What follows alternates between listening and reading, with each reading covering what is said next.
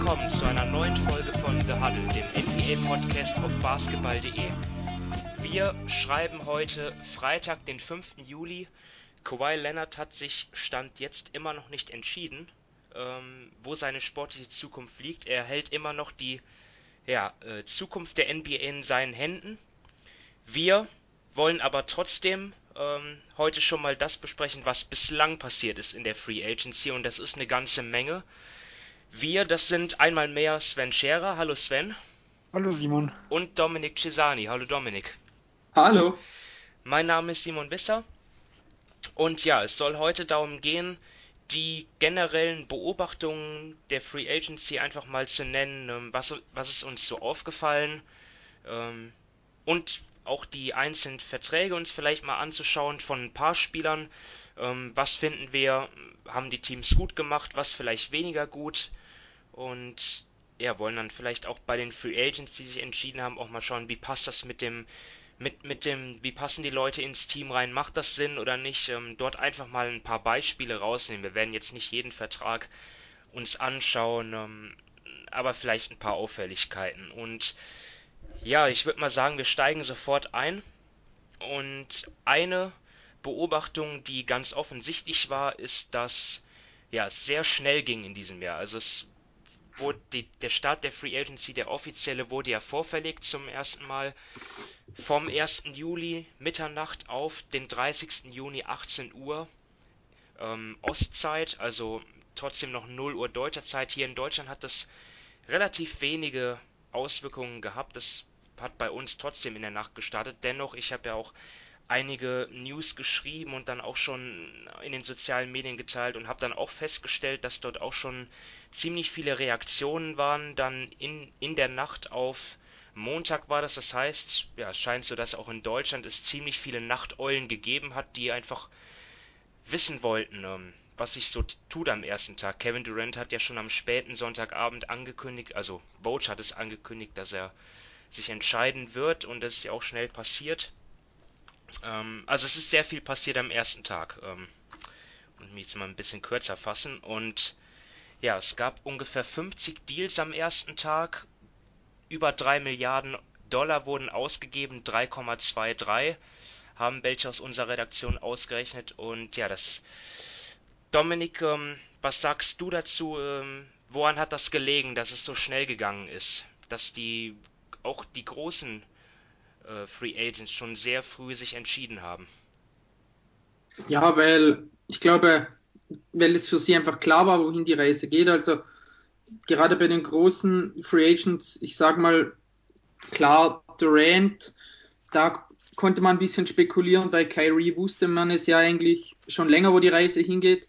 Bei Harris oder Middleton, da war eigentlich auch zumindest für mich klar, dass wenn ihre Teams ihnen genug Geld bieten, also den Max oder nachher den Max, dann werden sie da bleiben. Also für mich gab es wirklich schon einige Situationen, die von vornherein klar waren und es ist ja irgendwie auch so, dass gerade auch die, die Rollenspieler, die guten Rollenspieler gar nicht mehr so sehr darauf warten, was die Superstars machen, sondern einfach von Beginn weg für sich äh, schon entscheiden, was sie machen werden. Und da hat sicherlich auch das ganze Geld diesen Sommer geholfen, dass sie gewusst haben, wenn Team A mir 14, 15 Millionen im Jahr bietet, ähm, dann gehe ich einfach dahin, denn das ist der Betrag für mich, den ich möchte. Und wenn das, wenn das, wenn ein Team das für mich in der ersten Stunde der Free Agency bietet, dann werde ich dahin gehen. Ja, und es gab ja auch zum Teil Berichte, dass, also Enes Kanter hat zum Beispiel behauptet, dass er nur, dass die Blazers ihm nur sechs Minuten gegeben haben, äh, um sich zu entscheiden, äh, ob er den, ob er das Angebot annimmt oder nicht. Ähm, sein ehemaliger, muss man jetzt sagen, Teamkollege Damian Lillard war da anderer Meinung. Ähm, wir können es nicht beurteilen, aber ich glaube, was man auch daran erkennt und was auch Experten in den USA berichtet haben, ist, dass ja, Teams sehr schnell auch ähm, Entscheidungen gefordert haben von, von ihren, von ihren ähm, Wunsch-Free Agents. Wahrscheinlich auch ähm, mit dem Hintergedanken, dass ähm, ja, ihr eventueller Plan B, C oder D vielleicht sogar ähm, sich dann schon entschieden hat, gegebenenfalls und dann schon weg ist. Und deswegen wollten die Teams dort halt sehr früh, glaube ich, ähm, von, von ihren Wunsch-Free Agents wissen, ja, wie sieht's aus? Unterschreibst du oder nicht? Und ähm, ja, das hat dann vielleicht so eine Drucksituation auch ausgelöst bei den Spielern und Agenten, auch bei den Agenten, die natürlich wollen, also die, also das hat man so gehört, dass die auch ihre Schäfchen ins, ins Trockene bringen wollten und, und nicht wollten, dass ihre Klienten dann am Ende ähm, leer ausgehen. Ähm, Sven, ist das auch irgendwie so, ein, so eine Entwicklung, die du so wahrgenommen hast? Ja, wobei Entwicklung, also es ging sicher dieses Jahr früher, äh, früh, also schneller vonstatten wie die letzten Jahre, aber wir hatten ja in der Vorschau auch den äh, Reddick-Fall äh, angesprochen gehabt, wo Brian Colangelo auch gesagt hat, hier äh, 2017 äh, war das, glaube ich, 23 Millionen für ein Jahr. Du hast jetzt eine halbe, dreiviertel Stunde Zeit, dann gehe ich quasi zum nächsten und biete ihm denselben Vertrag an. Ähm, ich glaube, das ist nicht ganz neu, dass das alles so schnell laufen muss. Also mein, meine Vermutung ist, dass abgesehen von Lennart eigentlich die wirklichen Superstars schon sich ganz, ganz früh entschieden hatten, was Sachen ist und dadurch waren viele Teams nicht mehr gebremst. Wir sehen ja momentan, die Lakers kommen nicht vorwärts, die haben ja nur äh, Minimalverträge gegeben. Die Clippers haben genau so agiert, dass sie immer noch maximal Capspace haben. Äh, und gut, Toronto hat keinen Capspace, die müssen eh irgendwo warten. Und die, die irgendwo mit dranhängen, also in, in Danny Green zum Beispiel, der vielleicht auch Plan B bei den Lakers mit sein könnten, die warten auch. Ähm, das heißt, Leonard hält die ganze Geschichte auf. Die anderen Stars, die haben sich aber quasi mit Startschuss der Free Agency oder davor, wenn man es ganz genau nimmt, ähm, schon entschieden gehabt. Die haben sich recht früh festgelegt. Äh, und dadurch war ja nur noch ein Name und die realistischen Ziele, sage ich mal, irgendwo, die gestoppt wurden. Und andere Teams wie New York haben zum Beispiel gleich gesagt, äh, wir sehen keine Chancen bei ihm, wir sagen sogar das Meeting ab und konzentrieren uns quasi gleich auf Plan B. Ja, also du sprichst es an. Zum Teil sogar vor Start der Free Agency gab es dort schon Berichte über Einigungen. Und jetzt nicht nur was Verlängerungen betrifft, wie im Fall Clay Thompson, sondern auch ähm, ja, bei Kyrie Irving oder, oder Kemba Walker war das schon vor, vor Start der Free Agency gelaufen, wo man sich fragt, ja, was eigentlich mit Tampering? Interessiert das eigentlich irgendjemanden? Wird das noch ernst genommen und bestraft? Ähm, weiß, weiß ich jetzt auch nicht. Ähm, fand ich interessant. Ja, und das, das ist nichts Neues. Ja, klar, das ist alles nichts Neues, aber ich fand es einfach in diesem Jahr extremer noch. Ähm, mal schauen, wie es dann im nächsten Jahr aussieht, wo dann die Free Agent Klasse nicht so stark ist oder nicht so stark ist, äh, untertrieben, bei weitem nicht so stark ist, ähm, wie es da aussehen wird. Ähm, ja, ich glaube, Windhorst und Roach haben in einem Podcast da auch länger drüber gesprochen. Äh, und die haben auch gesagt, also auch die Akzeptanz in der Liga, also bei den gegnerischen ähm, Executives, ähm, ist das kein großes Problem, wenn die Saison der Teams beendet ist und dann im Hintergrund Verhandlungen geführt werden. Weil äh, im Endeffekt, das, da, da muss man sich ja nichts vormachen, äh, die Agenten sprechen ja auch mit den Teams, bevor sie entscheiden, ob ihr Spieler aus zum Beispiel, der eine Spieleroption hat, aus dem Vertrag aussteigt oder nicht. Äh, wir haben jetzt Al Horford als ganz prominentes Beispiel, der eine 30 Millionen Spieleroption hat ähm, und der auch die sowohl die nicht gezogen hat, wie auch die Verhandlungen mit Boston relativ schnell abgebrochen hat, weil man im Hintergrund schon wusste, er kriegt einen 100 Millionen Plus Vertrag über vier Jahre. Und das ist ja wichtig für die, also sowohl für die Akteure wie natürlich auch für die Teams, irgendwo zu wissen, auf wen konzentriere ich mich. Und ich glaube, das wird allgemein akzeptiert. Probleme haben die Teams damit, wenn solche öffentlichen Dinge rauskommen in der Saison und wenn halt ein Spieler noch in, äh, unter Vertrag ist. Also wenn jetzt zum Beispiel ein Bradley Beal sagen würde, ähm, also ich will 2021 ganz sicher zu Team X oder Y gehen, der hat noch zwei Jahre Vertrag. Das ist eine andere Situation. Aber in dem Moment, wo die Saison beendet ist, ist er ja de facto Free Agent, auch wenn ähm, die Regeln, sag ich mal, was anderes besagen. Äh, aber in dem Moment hat das Team ja entweder Interesse, ihn zu halten, oder sie wissen halt, dass sie ihn irgendwo verlieren könnten. Äh, und ob man jetzt dann am ersten beginnt oder fünf Tage vorher mit dem Spieler zu sprechen, das hat jetzt ja nicht wirkliche Auswirkungen auf das bisherige Team, dass man sagen kann, man bringt da Unruhe oder sowas mit rein. Von dem her, wir haben ja auch im letzten Jahr wurde Mac, McDermotts Vertrag, ich glaube zwei Minuten vor zwölf, hat Woj das schon äh, getweetet. Also es ist nichts Neues, dass diese Verträge schon vorher ausgehandelt werden.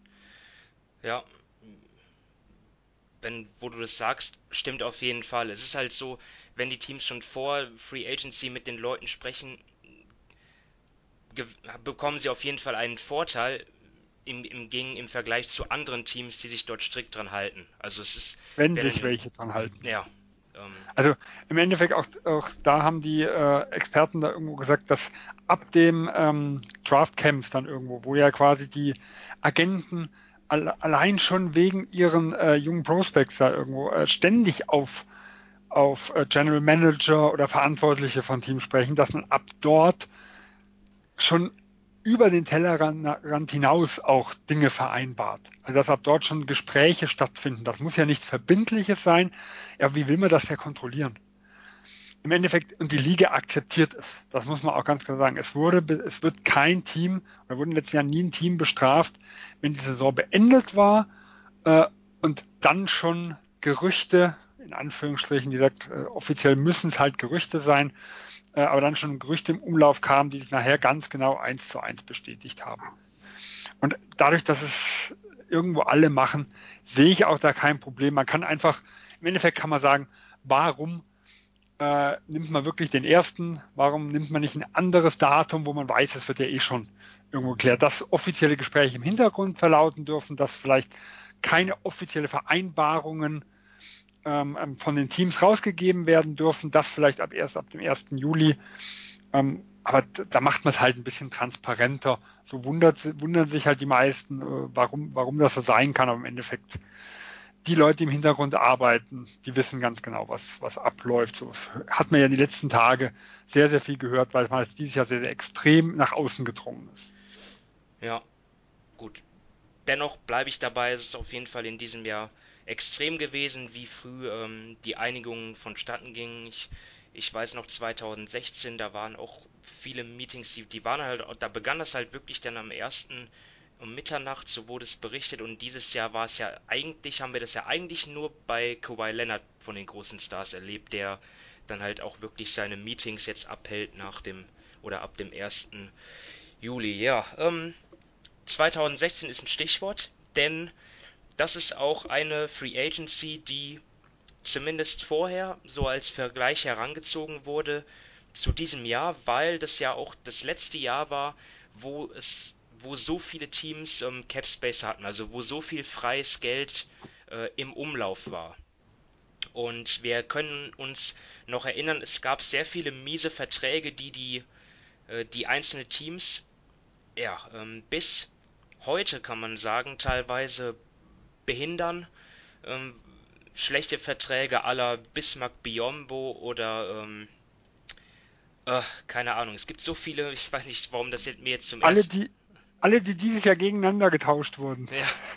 Whiteside haben sie getauscht ja. gegen Leonard und Harkless. Parsons wurde gegen Plumley und Salmon Hill.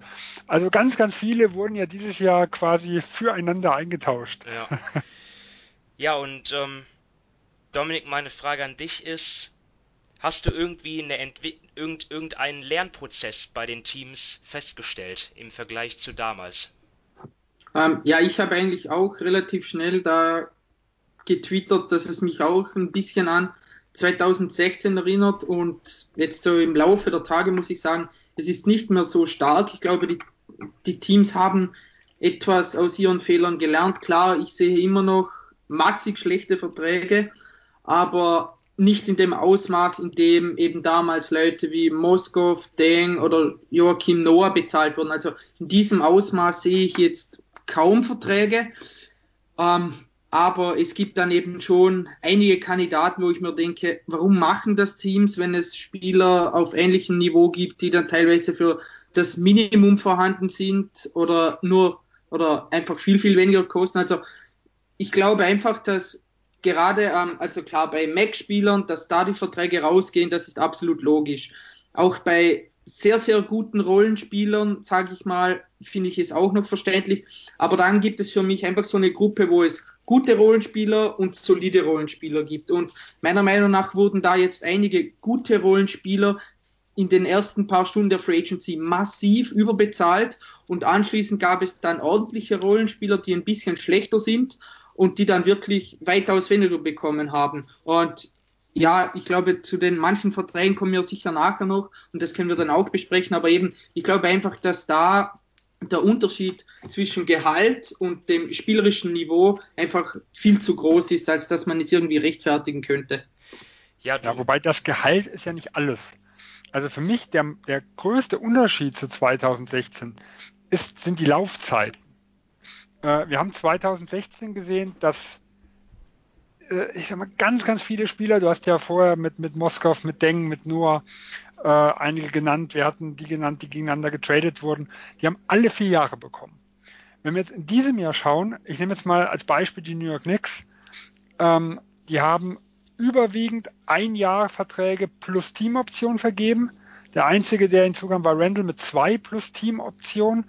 Wir haben Sacramento gesehen, die zwar auch aus meiner Sicht rein äh, vom Jahresgehalt her die Leute etwas überbezahlt haben, aber das letzte Jahr auch teilweise mit Teamoptionen oder, oder teils ungarantierten Dingen mit sind.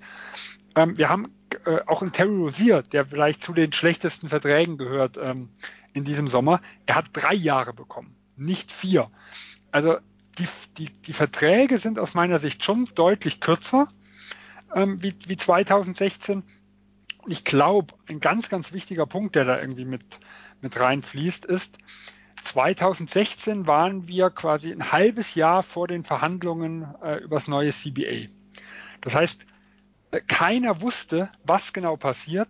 Die Gerüchte, also in Sachlow hat es ähm, im, im März, glaube ich, davor in einem Podcast gesagt, die meisten General Manager gehen von immensen Steigerungen des Salary Caps äh, mit aus. Und ich glaube, deswegen waren viele äh, Teams 2016 bereit, sowohl überzubezahlen wie auch lange Verträge zu vergeben, weil man der Meinung war, die relativieren sich wieder. Also für mich das ganz klassische Beispiel ähm, äh, Tristan Thompson, der 2015 Free Agent ja war. Da gab es ja ein ganz, ganz langes Hickhack. Er, also die Clippers, äh, äh die, die Cavs boten ihm 80 Millionen über fünf Jahre. Der Agent hat nachher ein Gegenangebot gemacht von angeblich so zwischen 55 und 58 Millionen über drei Jahre, was aus meiner Sicht, wenn man es von heute sieht, äh, der viel bessere Vertrag gewesen wäre. Ähnliche Höhe, aber nur drei Jahre. Man wusste nicht, was mit LeBron James äh, über die Jahre hinaus irgendwo passiert. Nee, das haben die Cavs ausgeschlagen, wenn man den Berichten glaubt, sondern sie haben dann lieber nachher die 82,5 gemacht. Und das heißt ja ganz, äh, ganz klar, die sind davon ausgegangen, dass die letzten zwei Jahre für sie trotz des Gehalts relativ wertvoll sind. Und nachdem der neue CBA dann rauskam und der Cap nachher nicht so angestiegen ist, wie man es erwartet hat, ja, wir haben plötzlich einen Tristan Thompson mit dem Vertrag, der gerade nach dem Abgang von James die letzten zwei Jahre einen ganz klaren negativen Value irgendwo mit hat.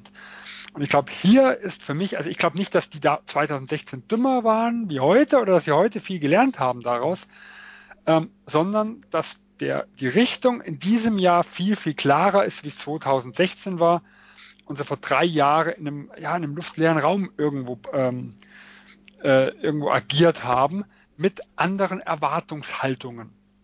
Und ich glaube, hier ist halt der Hauptunterschied von, ja, von 16 und 19 zu sehen.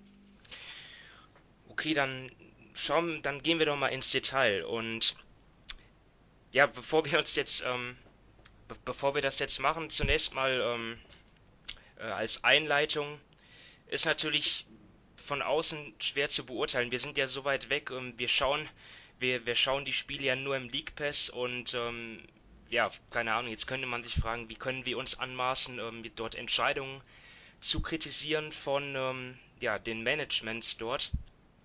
Ähm, das hat, jeder Vertrag hat irgendwie seinen, seinen Grund. Ne? Also es, es gibt einfach Spieler, ähm, das, der Markt regelt das halt. Wenn ich jetzt zum Beispiel mal sehe, Tobias Harris oder Chris Middleton, sind das Spieler, die ja, 36 Millionen Dollar pro Jahr verdienen sollten. Wahrscheinlich nicht, aber sie waren halt so wichtig für ihre Teams, dass die halt das Geld ausgegeben haben, um diese Spieler zu halten. Oder es gibt einfach ähm, Spieler, die aufgrund ihrer Fähigkeiten ähm, und weil es von diesen nicht so viele gibt, einfach viel wertvoller sind. Ne? Deswegen hat, also es gibt ja in, in der, ich, ich glaube mit das Wichtigste sind Spieler, die, also Flügelspieler, die den Dreier treffen und verteidigen, also die entweder beides gut können oder eines davon sehr gut können und das andere auch relativ ordentlich. Ja, deswegen hat zum Beispiel Malcolm Brogdon 85 Millionen angeboten bekommen für vier Jahre oder Bojan Bogdanovic 73 Millionen für vier Jahre, wobei er natürlich auch sicherlich davon profitiert, dass, profitiert hat, dass Nikola Miotic die NBA verlässt, zurück Richtung Europa. Ja, Patrick Beverley, 40 Millionen für drei Jahre, ja, das, das bekommen halt einfach solche Spieler, weil sie halt sehr begehrt sind. Ähm, also jetzt, je, jeder Vertrag hat irgendwie seinen Grund und ähm, trotzdem, Dominik, siehst du, wel, welche Verträge siehst du, ähm, was, was kannst du absolut nicht nachvollziehen? Jetzt einfach mal ah. nicht, nicht, nicht, was, nicht was den Teamfit betrifft, ähm, da können wir nochmal separat eingehen, sondern einfach nur die Zahlen. Ja, da sticht für mich eigentlich DeAndre Jordan raus. Der hat für 40,4 unterschrieben bei den Nets. Das verstehe ich absolut nicht. Die Nets haben Durant und Irving geholt, was überragend ist. Und dann holen sie Jordan für das Geld. Die haben in der Hinterhand mit Jared Allen einen Center, der jünger ist, der meiner Meinung nach auch besser ist als die Andre Jordan. Und warum zahle ich dann einem Center, nur weil er der gute Freund der beiden ist, 10 Millionen, also circa 10 Millionen pro Jahr? Das verstehe ich absolut nicht. Dazu ist er offensiv ja wirklich nur eine Lobgefahr. Defensiv war er auch schon mal viel, viel besser. Er, er wird nicht mehr besser, davon muss man einfach ausgehen, weil er älter wird. Also der Vertrag verstehe ich aus Netzsicht leider überhaupt nicht. Sie haben sonst so gute Arbeit geleistet und dann geben sie ihm ja so viel Geld, dass ja. Aber wenn ich mal reingrätsche, Kevin Durant und Kyrie Irving haben ja dafür auf Geld verzichtet, kann man, kann man einschränkend sagen. Nein, haben sie nicht. Haben sie nicht. Nein, also das, ja, aber das stimmt nicht. Also durch den Sign and Trade ähm, kann es anders gestaltet werden. Und meines Wissens wird es anders gestaltet. Okay.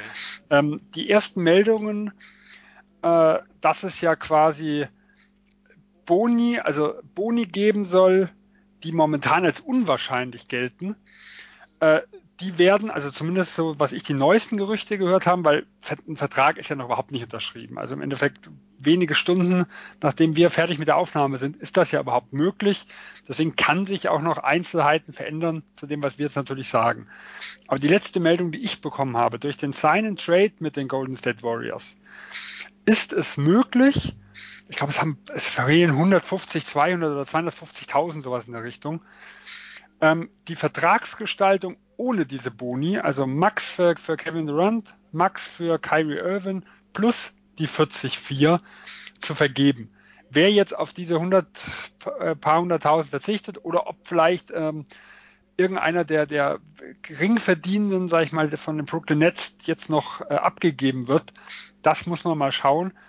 Äh, aber dadurch, dass sie jetzt ein Trade-Szenario machen, ähm, können sie ja äh, mehr Gehalt aufnehmen. Also die, die 27,7 Millionen, die ein Dilo verdient, plus den Graham-Vertrag, plus Napier, glaube ich, war noch mit drin. Ähm, den können sie quasi abgeben und dafür die deutlich mehr Millionen von Kevin Durant mit reinnehmen. Wenn sie also Irvin und DJ zuerst holen und dann den Sign and Trade machen, dann funktioniert das ohne die Boni. Aber das war halt erst möglich, äh, da sie sich mit Golden State dann geeinigt haben. Okay, ähm, also. Sonst hätten sie verzichten müssen. Und es war ja auch angesagt, dass sie verzichten wollten.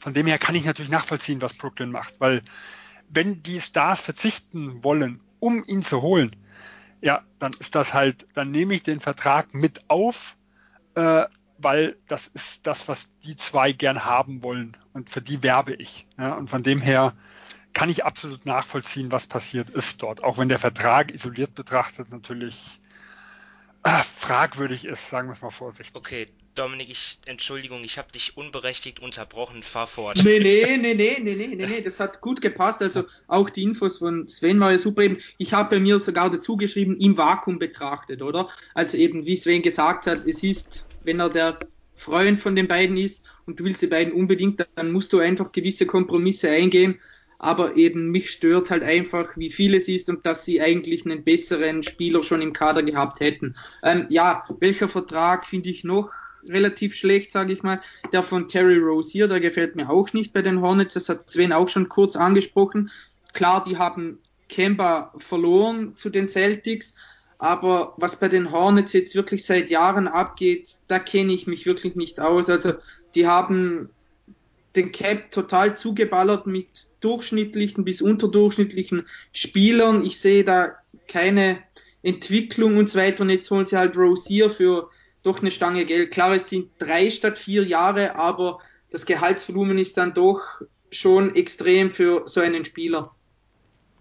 Ja, vor allem äh, hätte ich gedacht, dass nach, also dass, dass er noch einen soliden Wert hat, ähm, das, das habe ich jetzt schon irgendwo für möglich gehalten, aber ich dachte schon, dass es möglich ist, ihn nach, dir, nach der Saison, also ich sag mal aus Boston-Sicht, bevor Kemba Walker äh, damals ins Gespräch kam, dass die Angebote so sind, dass vielleicht die Celtics ihn für einen relativ guten Value halten können.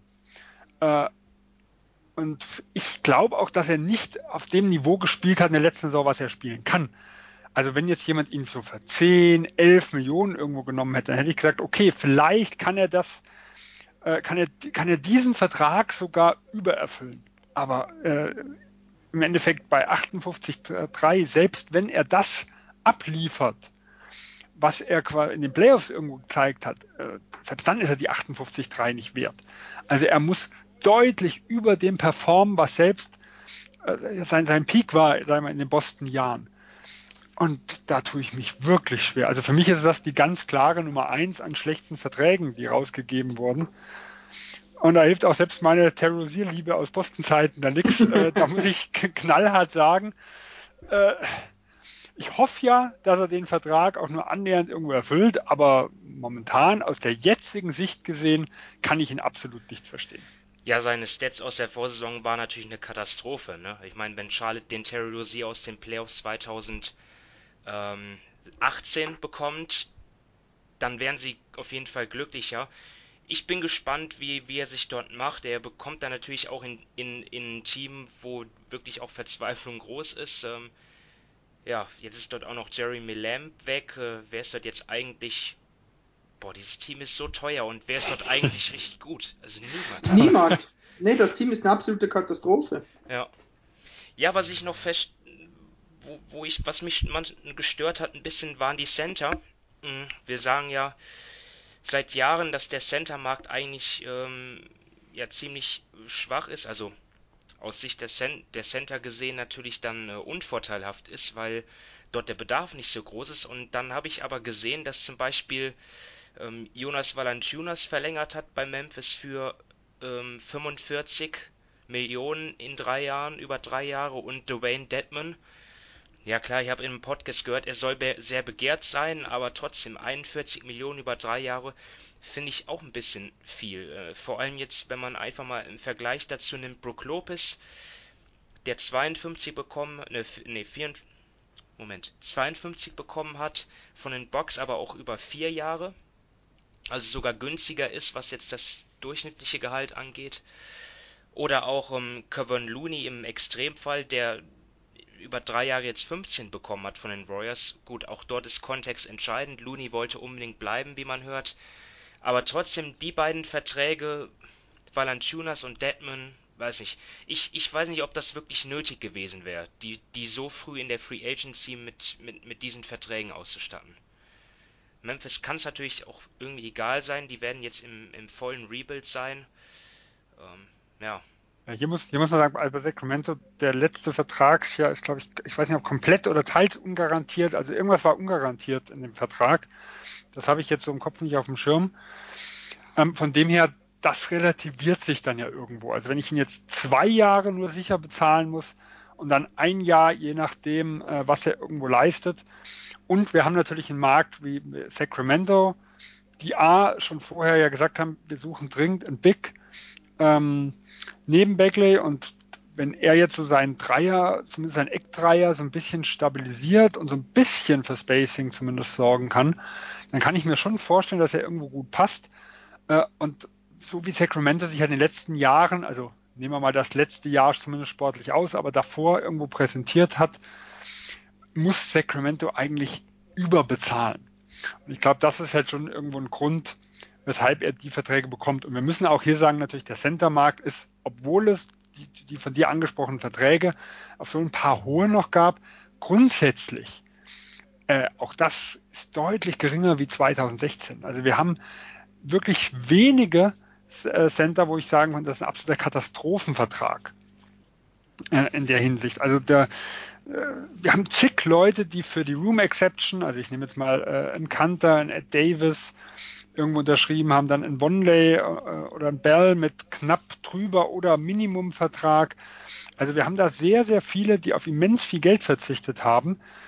Und ich glaube, dass es halt Einzelne gibt, die dann, sagen wir mal, an der oberen Grenze des Vernünftigen sind. Und da ist für mich auch Valenciunas so ein bisschen der, der, der, der fragwürdige Vertrag. Da weiß man nicht genau, wie sie sich da geeinigt hatten, weil er hat ja auch seine Teamoption nicht gezogen. Ähm, aber bei der Masse von Centern muss ich sagen, ist da schon eine Entwicklung in die aus meiner Sicht gesehen richtige Richtung passiert. Und zum Beispiel in Looney, muss ich sagen, habe ich als, als einen meiner besten Verträge äh, in dem Sommer dann mit drin. Weil ich finde, der ist der klassische moderne Center in einem guten Team und den gab es wirklich für ein Schnäppchen hinterhergeworfen. Und für mich so der, der schlimmste Vertrag eigentlich auf der Bigman-Position fand ich sogar Dwight Powell. Ja, den, von, den Mavs, da, weil da habe ich hier auch einen Minus. Das ist ja kein ja. Neuvertrag, sondern eigentlich eine Verlängerung irgendwo gewesen. Und wenn ich mir halt dieses Jahr den Centermarkt wieder angeguckt habe und ja, es gibt viele Mavs-Fans, die schreiben, es ist toll für die Teamchemie und sonst was. Aber ich frage mich, wo, soll, wo sollte er das Geld auch nur annähernd im nächsten Jahr bekommen? Also es hieß ja erst, er wurde seine Spieleroption ähm, nicht ziehen, dann hat er sie doch wieder gezogen. Das heißt, er hatte ja Angst, dass er vielleicht, wenn die Mavs jemand Besseres finden, dann wohl doch nicht das Geld bekommt, weil hätten sie sich vorher geeinigt, hätten sie dieses Hin und Her nicht irgendwo gebraucht. Und als sie jetzt gesagt haben, sie verlängern ihn nochmal für drei Jahre und 33 Millionen, dafür ist er auf der Seite, wo ich einen Center gut haben will, und das ist defensiv, dafür ist er mir da zu schwach. Und ja, Dallas bevorzugt es, mit so einem Rimrunner irgendwo zu spielen, aber er ist mir einfach zu eindimensional und ich sehe nicht, wo diese 33-3 herkommen. Also das ist mir der Valenciunas und der Deadman-Vertrag äh, deutlich lieber, weil hier das sind zumindest wirkliche Free Agents gewesen, die in Konkurrenz standen. Aber in, in Dwight Powell gab es für mich keinen Grund, dem jetzt eine Vertragsverlängerung zu geben und dann noch über diese Höhe. Ja, stimme ich dir absolut zu. Habe ich hier auch ein Minus stehen, leider. Er ist für mich ja Nummer zwei hinter Terry Rozier, was so die schlechteste Vertragsgestaltung wenn ich jetzt, aus meiner Sicht wenn, wenn ich jetzt einfach mal teamintern das vergleiche, ähm, Maxi Kleber, der weniger bekommt pro Jahr, finde ich deutlich wertvoller als Spieler. Nicht weil er Deutscher ist, sondern weil er einfach ähm, ja wirklich einer, wenn nicht der beste Verteidiger im Team ist und wenn sein Dreier noch besser fällt, dann ist er auf jeden Fall jemand, der ähm, den Vertrag rechtfertigt. Aber Dwight Powell. Klassischer, nicht, ähm, moderner Center ist ein Kleber.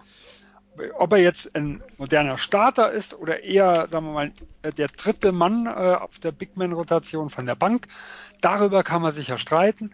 Aber er ist wirklich das, was ich mir so von einem modernen Center äh, irgendwo erwarte. Und dazu der Fit mit Zion könnte auch noch sehr, sehr gut aussehen. Mit, mit Chris Stubbs meinst du? Nee, nee, äh, bei Kleber. Äh, natürlich mit. Ähm, ja, ja, ja. oh Mann, bitte, bitte schenkt der Dallas nicht noch sein. Habe ich was vergessen? Das, Zion in Dallas? Das braucht man doch nicht. Ich also, war gerade bei Kleber, weil, weil die Gerüchte so rumgingen, dass ja New Orleans an ihm dran war. weil er da so gut passen würde. ja, Kleber fasst in viele Teams gut rein. Und in Dallas glaube ich vor allem. Also neben Porzingis halt, ja, glaube ich auch. Ich bin urlaubsreif, ja. ja. Morgen geht's los. Ja. Gleich grad gebucht. Jetzt, Den hast du dir verdient. Ähm, aber, aber zunächst mal bist du hier noch gefordert. Also, du hast jetzt ja. ähm, Rosier an 1 und Paul an zwei. Hast du sonst noch irgendwas, was dir nicht gefallen hat?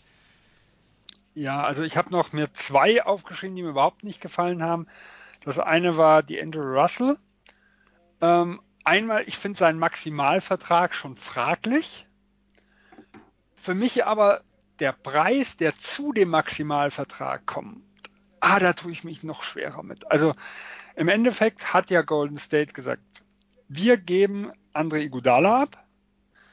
Wir geben einen First-Round-Pick ab, der 2024, also nach dem Currys Vertrag ausläuft, in dem Jahr, wo Clay Thompsons Vertrag ausläuft, wo wir überhaupt nicht wissen, wie die Warriors irgendwo äh, aussehen, nur eins bis vier geschützt ist, wenn sich da nichts geändert hat, das war so meine letzte, meine erste Info, die ich gesehen hatte, äh, eins bis vier, ich glaube danach eins geschützt und dann ungeschützt ist. Also das kann extrem guter äh, Pick irgendwo mit sein. Plus, damit der seinen Trade zustande kam, äh, noch einen geschützten Vertrag nach Brooklyn abgegeben und sie haben dafür gesorgt, dass sie hardcapped mit sind. Also dass sie quasi, wenn sie, ich nehme jetzt mal das typische Beispiel äh, Draymond Green, äh, den sie, gehe ich nach dem Durant-Abgang eher davon aus, dass sie ihn halten werden. Äh, aber da, da sagen ja alle, er will nächstes Jahr Maximalvertrag. Und gerade wenn er so eine gute Saison spielt, dass man Angst hat, er könnte Defensive Player of the Year werden oder in eines der drei äh, äh, NBA-Teams kommen, dann wäre er auch für den Supermax qualifiziert. Also wenn Sie da nachher Angst haben, äh, wenn Sie ihm den nicht bieten, dann bleibt er nicht. Dann ist so, wenn Sie nachher mit ihm traden wollen, Sie können nicht mehr Gehalt irgendwo aufnehmen. Weil die, die arbeiten ja mit, der Looney-Vertrag war wirklich spitz auf Knopf, das, was Sie ihm geben konnten äh, bis auf wenige, wie gesagt, 10 oder 100.000, dass sie an dem Hardcap äh, irgendwo, äh, irgendwo agieren. Und sie haben sich auch dort immens eingeschränkt. Also den Preis, den sie insgesamt bezahlt haben, finde ich extrem hoch.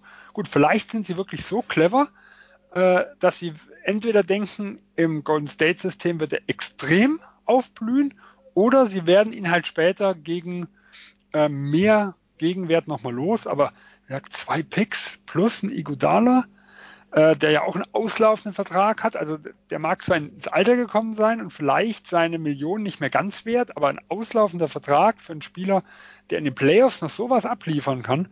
Also für mich hat der auch einen Wert. Und da ist mir das Gesamt, das Gesamtkonstrukt, das hat mir zum Beispiel überhaupt nicht gefallen. Also ich sehe das deutlich positiver. Zum einen hat mir gefallen, dass sie einfach ihr Team jetzt deutlich verjüngt haben. Sie haben jetzt mit Russell jemanden, der deutlich jünger ist als Igodala. Und ähm, ja, ich meine, zwei Picks ist klar. Ich habe gehört, der, der Netzpick, den, also der Pick, den sie an den Netz abgeben, der soll schon sehr stark geschützt sein. Ähm, Details werden da sicherlich noch kommen. Ähm, und ja, sie werden das ausprobieren. Das Team wird völlig anders spielen, schätze ich. Generell von der, von der Ausrichtung wahrscheinlich mehr Pick-and-Roll-lastiger mit Russell und mit ähm, Corley Stein, den sie ja auch noch geholt haben. Und ja, wenn, wenn es aber mit Russell nicht funktioniert, dann gibt es ja auch Interessenten, sodass, sodass sie ihn vielleicht wieder abgeben könnten, zum Beispiel nach Minnesota. Klar, ähm, wir, wir haben uns schon mehrfach kritisch über Russell geäußert, ja, weil er einfach nicht so viel, ähm, nicht so viele Freiwürfe zieht und, und schon sehr davon abhängig ist, dass sein Mitteldistanzwurf oder generell sein Wurf aus dem Dribbling so deutlich besser geworden ist und wir nicht wissen, ob das, ob er das ähm, konstant bringen kann. Aber ich finde es, ich fand es war ein guter Move, weil ich nie gedacht hätte, dass die Warriors einen Spieler von annähernd dieser Qualität bekommen könnten. Und jetzt haben sie ihn. Und ähm, jetzt haben sie, ja. jetzt haben sie dort einen Spieler, der bis Clay Thompson zurück ist, an der Seite von Curry spielen kann und dann vielleicht die drei nebeneinander. Also ich, ich, ich, ja, vom, vom Fit ist, es ist komisch. Komisch erstmal, wie das Team jetzt aussieht, aber vom Talent her haben sie, haben sie die Offseason so gerettet, wie ich es ihnen nicht zugetraut hätte, muss ich sagen. Also. Okay, wenn ich da nochmal einhaken darf. Also vom Grundkonstrukt, wenn Sie jetzt sagen, okay, ähm, unsere Championship Window ist für dieses Jahr erstmal geschlossen. So, dann kann ich verstehen, dass sie sagen, äh, Igudala passt jetzt nicht mehr in unsere Planung. Der hat ja auch damals schon einen relativ hohen Vertrag bekommen, weil er mit Houston geliebäugelt hatte, weil Sacramento angeblich an ihm dran war. Also sie haben ihn ja eigentlich schon mehr bezahlt, wie sie es eigentlich wollten, zumindest so gerüchtemäßig. Dass sie sagen, okay, den gebe ich ab. Nur für mich den Preis, also den Preis, den sie für das Abgeben bezahlen haben, der war mir einfach zu hoch, weil ich glaube, dass schon einige Teams für äh, ihn jetzt nach ein paar Tagen, sage ich mal irgendwo, für einiges weniger äh, aufnehmen würden. Ich kann mir sogar vorstellen, dass, dass, dass Memphis es schafft, entweder ohne irgendwas draufzulegen, ihn in einen anderen Cap Space irgendwo zu traden oder vielleicht sogar noch einen Zweitrunden-Pick rauszuholen. Und Brooklyn war ja genauso in der Situation, dass sie von diesem Sign and Trade profitiert, weil sie ja so ihren beiden Stars, äh, Durant und Irvin, den vollen Maximalvertrag ohne diese Boni äh, bezahlen können. Also da können sie ja auch nochmal quasi Pluspunkte dann irgendwo mit sammeln. Ähm, also war eigentlich Brooklyn ja auch in der Situation, wo man sagen konnte, äh, in Erstrundenpick hätte es nicht unbedingt sein müssen. Die profitieren ja genauso von diesem Sign and Trade ähm, weil sie halt wirklich denen dann sagen können, hier, wir legen volle Geld auf den Tisch. Wir haben alles, sie können sich ja wirklich noch gut verkaufen. Wir haben sogar den seinen Trade hinbekommen, ohne dass ihr auf Geld verzichten müsst. Äh, das macht ja irgendwo noch einen guten Eindruck. Und das sind die zwei Dinge, die mich, die mich ein bisschen stören. Wie gesagt, was sie nachher als Gegenwert bekommen, ob es mehr ist wie die zwei Picks. Wenn ja, äh, dann, dann haben sie wahrscheinlich sogar alles richtig gemacht. Das ist aber halt schon irgendwo fraglich. Äh, und der zweite Punkt, was Spielerische angeht, ähm, äh, Russell hat aus, aus meiner Sicht die stärkste Phase im letzten Jahr gehabt, nachdem LeVert ähm, sich verletzt hatte, der ihm ja ein bisschen den Ball äh, genommen hat und der auch immens stark agiert hatte und nachdem Dinwiddie auch seine auch verletzungsbedingt so seine Probleme hatte. Äh, teilweise, wenn die zwei fit waren, war er in den Crunch Times gar nicht auf dem auf dem Parkett. So, und jetzt habe ich plötzlich äh, einen, einen Steph Curry nebendran, der zwar Offball sehr, sehr gut agieren kann, wo ich aber schon irgendwo meine, meine Fragezeichen habe, ja, ob das wirklich so perfekt funktioniert. Wie gesagt, ich traue den Warriors vom System her vieles zu. Äh, aber ich bin mir extrem unsicher. Also ich sag mal so, ich gebe es dir, es ist für mich eine sehr, sehr offene Konstellation, aber das Risiko, also gerade den Preis, den sie für das bezahlt haben, es war aus meiner Meinung nach unnötig hoch, sagen wir es mal so. Weil die Situation aus meiner Sicht wäre so gewesen, dass man, dass man, hätte man ein bisschen, wäre ein bisschen geduldiger gewesen, vielleicht mit etwas besseren Protections und mit etwas geringerem Preis denselben Effekt hätte erzielen. Meinst du jetzt die Pick Protections, oder? Ja. Also ich, ich finde gerade den Tweet nicht mehr, aber ich habe irgendwie aus meiner Warriors Timeline hat irgendjemand geschrieben, dass es sehr wahrscheinlich ist, dass der Netz äh, First Rounder, dass, dass der am Ende nur ein, ein Second Rounder wird. Aber ähm, ja, gut, mich, mich stört der Memphis Pick. Also ja, der, der, der Memphis Pick, ich weiß nicht, ob, ob Golden State soweit jetzt denkt. Ich, ich glaube, die wollten einfach, ja, die, die wollen einfach, dass das Meisterschaftsfenster so lange wie möglich offen bleibt. Und was dann 2024. Aber ist es das? Also dem Jahr ist es ja nicht. Nee, aber dann, aber dann ab 2020. Das ist ja auch noch sehr fraglich. Also wir haben ja keine Ahnung, was wirklich aus, aus, aus Russell passiert. Ja, Deswegen, natürlich ist das fraglich, sie... aber sie wollen einfach jede Chance nutzen, um so, um so viel Talent wie möglich dann noch zu halten. Ne? Ich meine, den, den ja. brechen ja die ganzen Spieler weg. Durant ist weg, ähm, äh, Igodala wird älter, Livingston hört vielleicht sogar auf. Also sie brauchen ja irgendwelche Leute. Und ähm, jetzt haben sie erstmal D'Angelo Russell, so viel es auch gekostet hat. Ähm, ja, und jetzt fra deswegen nochmal noch die Gegenfrage. Wenn du jetzt sagst, ich stelle Iggy auf den Trade-Block und lege zwei Erstrunden-Picks drauf, kriege ich dafür nicht auch gute Spieler? Also ich kann es nicht genau sagen, wer jetzt dabei rüberkommen würde, aber ist es nicht so, wenn ich jetzt sage, ich schaue erstmal, was passiert und habe immer die Option, Iggy plus ein 2024er, nur Top 4 geschützten Pick, plus den, den sie, wie auch immer er geschützt sein wird, ähm, jetzt abzugeben quasi nach, nach, nach Brooklyn. Ich glaube, da, da hast du auch die Chance, im Saisonverlauf oder sogar jetzt im Sommer auch noch einen guten Spieler zu bekommen. Ich glaube es nicht. Das ist, ich glaub, das ist so mein Gedanke. nicht, dass sie so einen Spieler wie D'Angelo Russell bekommen hätten. Glaube ich nicht. Ähm, ich glaube, dann sehen wir halt äh, Russell einfach unterschiedlich. Genau, das kann sein. Ich glaube, daran, daran hakt es dann wahrscheinlich. Sein, ja. da, das, dann werden wir nie auf einen Nenner in der Hinsicht kommen, ja, wenn wir Russell einfach äh, einfach anders sind. Ja. Dominik, fragen will ich, ich weiß, wie deine Meinung zu Russell ist. nee, also ich finde auch, dass Golden State da ein wenig zu viel bezahlt. Also ich bin da doch schon sehr stark Svens Meinung. Jetzt vom, ich finde, er verdient natürlich zu viel. Das sind ja fast 30 Millionen im Jahr. Ich bin auch nicht so überzeugt davon, dass sie, wenn sie ihn, keine Ahnung, jetzt, sie könnten ihn ja theoretisch im Dezember, glaube ich, schon tra traden, Mitte Dezember oder dann im Laufe der nächsten Jahre. Ich bin da skeptisch, dass er da wirklich so viel Wert rausholt. Und ja, eben der Fit, den Fit sehe ich kritisch, sowohl offensiv, defensiv sowieso. Also defensiv, da kann ich mir auch nicht vorstellen, dass dann Curry, Russell und Thompson spielen. Das ist einfach zu schlecht. Da, das kann Green dann auch nicht mehr retten. Also ich bin da wirklich, ich glaube, sie haben wenigstens noch etwas Talent bekommen, das muss man ihnen zugute halten, aber was sie eben dafür abgegeben haben und wie jetzt die Situation in den nächsten Jahren aussieht, da haben sie sich doch ihrer, ihrer Möglichkeiten arg, ja, beschnitten, sage ich mal. Und eben, ich bin da einfach ein bisschen skeptisch, was Bob Myers da gemacht hat. Hm. Ja, also, ich weiß nicht, auch Igodala ist natürlich, das dürfen wir nicht unter den Teppich kehren. Er ist ja auch noch sehr wichtig gewesen, einfach auch für das Team mit, mit seiner, mit seinem Charakter einfach so als Leader auch. Andererseits, was er nach, ähm, was er, was er dann nach der Saison vom Leder gelassen hat, ähm, von, von wegen, ja, das, das, äh, aber gut, da hat er ja schon gewusst, also die haben ihm ja schon gesagt, dass er wahrscheinlich getradet wird. Also da hat er es ganz sicher schon gewusst und darum hat er eben diese Dinge auch gesagt. Also das ist für mich relativ eindeutig, dass er da dann auch sich quasi mal ja die Seele oder halt ja einfach alles von der Seele geredet hat, weil er eben wusste, dass da seine Zeit in Golden State zu Ende geht. Okay, ähm, ja, können wir nur drüber spekulieren, aber wenn es nicht so gewesen wäre, dann hätte ich mir gesagt, okay, komm dann. Brauchen wir den auch nicht mehr. Also wenn der sowas sagt, aber klar, kann natürlich sein, dass er dann, dass es auch aus Verbitterungen kam, weil er einfach den Trade schon, ähm, weil er es einfach schon wusste, kann auch sein.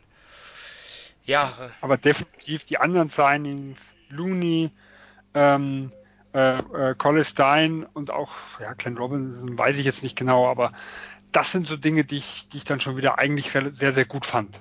Das also, schon, aber ihnen geht halt einfach total die, die Spieler am Flügel ab. Also eben Iggy weg, Durant weg, da fehlt es ihnen dann total. Also ja, darum, gerade weil da, Clay halt jetzt auch erstmal fehlt. Genau, ja, also da fehlen ihnen wirklich einige Spieler. Ja, sie haben Flügelspieler gedraftet. Werden wir mal sehen, wer von denen im Rookie-Jahr Einfluss nehmen kann. Das wäre ein Wunschszenario. Ähm, Kenne ich nicht. Nein, nein, ich, ich, ich, sag nur, ich sag nur, sie haben Flügelspieler gedraftet. Also, ähm, an, an, an Nummer 28 auch. Das, deswegen äh, wird man sehen, ob vielleicht zumindest der Erstrunden-Pick ähm, dort schon, schon irgendwie Impact hat. Das wäre das Wunschszenario, werden wir abwarten. Ja, also jetzt haben wir die miesen Verträge ähm, schon besprochen, auch damit wir dann ähm, den Teil äh, des Podcasts mit was. Einmal darf ja, ich noch. Oh nein. Wie ich möchte auch noch sagen dann, ja. Oh nein. Ja. nee, kannst du zuerst. Was haltet ihr von Bogdanovics Vertrag? Ich finde es gut, weil, weil er Utah einfach unheimlich hilft. Aber das Geld, ja, das ist ein bisschen oder? zu viel, ja. Aber, aber es, es kommt immer ja. auf die Situation an, weil, der, weil er einfach in Utah, weil er denen, glaube ich, so gut weiterhelfen wird, stört es mich jetzt erstmal nicht. Ja, also die, die Meldungen waren ja, dass ähm, Indiana sich mit ihm relativ einig schon war in einem Bereich von 52 bis 55 Millionen für vier Jahre. Und dass als dann Mirotic äh, nach Spanien gezogen ist, Utah mit diesem Angebot kam. Äh, und ich finde ihn auch, also wenn er die Leistung äh, von den Pacers übertragen kann, das ist immer Grundvoraussetzung, weil in Washington fand ich ihn zum Beispiel überhaupt nicht gut. Wenn er das übertragen kann, dann passt er wirklich hervorragend rein. Und das, das Utah-Team, wie es an sich aufgebaut ist, ähm, also sie haben die Schwächen des letzten Jahres, äh, dass sie einfach kein Shooting irgendwo haben, also kein Spacing. Sie haben sich immer schon gute Würfe erarbeitet. Das waren sehr hochqualitative Dinge, die sie aber in den Playoffs überhaupt nicht verwerten konnten.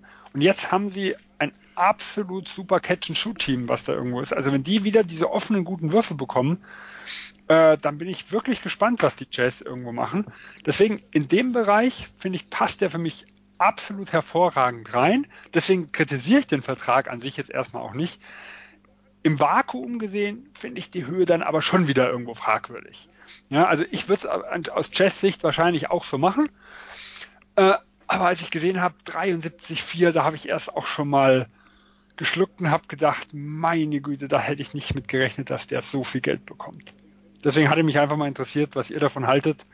Wie gesagt, ich finde Utah ein super tolles Team und er passt da wirklich gut rein. Aber die haben da schon mächtig was auf den Tisch gelegt. Ja.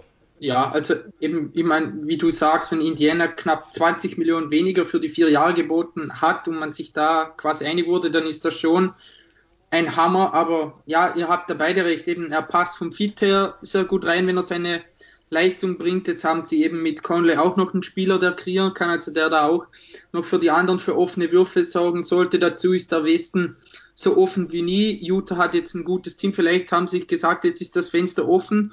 Jetzt riskieren wir es. Und ja, ich glaube auch, es ist ein wenig zu hoch, aber im Kontext, mit, in dem sich Utah befindet, kann man es noch eher verschmerzen. Was mich jetzt noch interessiert, oder welchen Vertrag ich jetzt auch nicht wirklich gut finde, ist der von Harrison Barnes. Das sind ja, das sind jetzt 85 Millionen für vier Jahre oder so. Ähm, ja, da würde ich mich mal interessieren, gegen wen die Kings da geboten haben. Klar, sie haben für ihn getradet und da war es relativ klar, dass er dann bei ihnen bleiben will oder bei ihnen bleiben wird, sage ich mal so. Aber ich kann mir nicht vorstellen, dass da die Konkurrenz so riesig war, dass man ihm ja über 20 Millionen pro Jahr zahlen muss da hat jetzt wirklich, da kann seinem Agenten da die Hand küssen, da hat jetzt bei Dallas einen Vertrag bekommen, der relativ ja, saftig war. 94, 4, Ja, genau, ja. Ja, genau. Jetzt wieder so einen großen Vertrag, also da holt sein Agent schon jedes Mal das Maximum für ihn raus, wenn man mal sieht, was er eigentlich für ein Spieler ist. Ja, er profitiert halt davon, dass er ja so ein begehrter Spielertyp, sage ich mal, irgendwo ist. Also jemand, der beide Forward-Positionen ähm, äh, irgendwo spielen kann. Aber mich hat er jetzt in Sacramento bei dem, also ich habe jetzt nicht so viel Ende der Saison Sacramento gesehen, wo er da war, auch nicht wirklich begeistert irgendwo. Also ich glaube, er kann in dieses Teamgefüge eigentlich gut reinpassen. Sacramento hat da eine Riesenlücke äh, was, was das angeht. Also jemand, der also auf der 3 sieht an sich ja ein bisschen dürftig aus. Die meisten, also die die erste 3 spielen, sind ja eigentlich eher Zweier, also wohl Hield oder Bogdanovic. Ähm, und jemand, der dann auch in der in der, sagen wir mal, schnelleren Offensive, falls es die noch gibt. Wir haben ja auch einen Coachingwechsel, also wie das dann genau weitergeht, wissen wir auch nicht. Ähm, der dann auf die vier rücken kann, wo man richtig laufen kann. Also mir gefällt er in der Theorie schon ganz gut. Wie gesagt, in der Praxis war ich nicht unbedingt begeistert von seinen Auftritten bei den Kings. Er ist natürlich auch neu ins Team gekommen. Ähm, gut, Luke Walton kennt ihn natürlich auch schon aus Golden State Zeiten. Also vielleicht will er ihn ja auch ein bisschen anders einsetzen. Es ist ein Vertrag, den ich auch so auf fragwürdig hatte, wo ich aber, auch wenn ich wieder den Hintergrund sehe, äh, Kings, was die mit ihrem Cap Space in den letzten Jahren sonst noch angestellt haben, wo ich sage, naja, für die Kings war es ein leicht negativer, aber noch passabler äh, Vertrag, weil wie gesagt, die haben ja teilweise überhaupt nicht gewusst in den letzten Jahren, was sie damit anfangen sollen und haben es dann ganz anders verschleudert. Aber ja, ich finde ihn auch fragwürdig, den Vertrag. Ja, Barnes ist für mich ein Mysterium und es kommt ein, auch einfach darauf an, welche Version du von ihm bekommst. Also den Dallas Barnes aus den ersten Jahren, wo er dann irgendwie die erste oder zweite Angriffsoption war und dann Isoball gespielt hat, ähm, das gefällt mir natürlich gar nicht. Wenn er jemand ist, der in der Ecke ist und seinen offenen Dreier trifft, wie er das zum Beispiel in der letzten Saison äh, gemacht hat, über Teile der Saison. Ja, ich, ich habe mir die Splits mal offen. Dreierquote ähm, im November 44%, im Dezember 43%, äh, dann im März und April ungefähr 45% jeweils. Ne? Also wenn, gut, im April gab es nicht so viele Spiele, ja, wenige ähm, also kleine ähm, äh, klein, Sample Size. Genau, kleine Sample Size, ähm, kleine Stichprobe. Aber, aber wenn, wenn er so ein Spieler ist, dann ja, kann er auch jemand sein, der den Vertrag rechtfertigt, aber andererseits natürlich nicht. Ähm, Ich glaube einfach, bei ihm ist die Fantasie, was er für ein Spieler ist, einfach wesentlich schöner als die Realität, was er für ein Spieler ist. Man eben, man denkt immer, ja, Spieler, der von draußen trifft, der auch manchmal etwas kreieren kann, der verteidigt und so weiter, aber ja, es ist jetzt das, was ich gesehen habe, da muss ich natürlich auch zugeben, dass ich jetzt nicht ähm, jedes Spiel von ihm bei Dallas oder bei den Kings gesehen habe, das ist ganz klar. Aber ja, für mich ist das einfach nicht der Fall und darum finde ich es für ihn einfach ein bisschen zu viel. Und jetzt habe ich noch zwei. Da würde es mich nur interessieren, was ihr zu den Verträgen sagt. Einerseits mal Porzingis, das sind 158 äh, über fünf Jahre, also der Max garantiert und alles ist garantiert, der komplette Vertrag. Und dann habe ich noch Jamal Murray für 170 auch über fünf Jahre. Was sagt ihr zu den zwei Verträgen? Darf ich den Porzingis-Vertrag verteidigen? Mach, was du machst. Also, die Mavs haben ihn ja jetzt schon seit Monaten bei sich und die, die schauen ihn sich ja an, wie er sich im Training präsentiert und ja, wenn sie der Meinung sind, dass ähm, Porzingis ähm, das also also verletzungsblei bleiben kann über über Jahre, dann also wenn, wenn sie es nicht wissen, wer dann? Und es ist ja auch so, dass natürlich er so groß ist und also so wie mit der Spielweise und, und, der, und den körperlichen Gegebenheiten ist natürlich immer riskant. Andererseits war das ja jetzt mit dem Kreuzbandriss auch seine erste große Verletzung. Ähm, ja, ich, ich bin. Das, das Risiko sei, er hätte viele, viele kleine Wehwehchen ähm, halt davor. Das ich, ich, ich glaube, die Mavs ja. wollten auch einfach nicht riskieren, ihn zu vergraulen. Das kann vielleicht auch noch dazu kommen.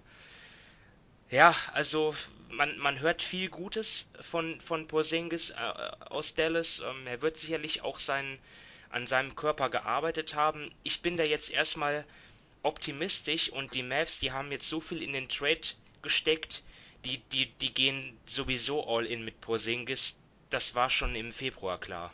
Also. Ja, ich glaube, genau das ist der Punkt. Sportlich, wenn er seine, seine alte Leistung und vielleicht noch in einem besseren Teamkonzept mit jemandem, der den Ball auch mal besser präsentieren kann, ähm, da ist er für mich ganz klar ein Maximalspieler. Also da habe ich jetzt selber keinen Zweifel.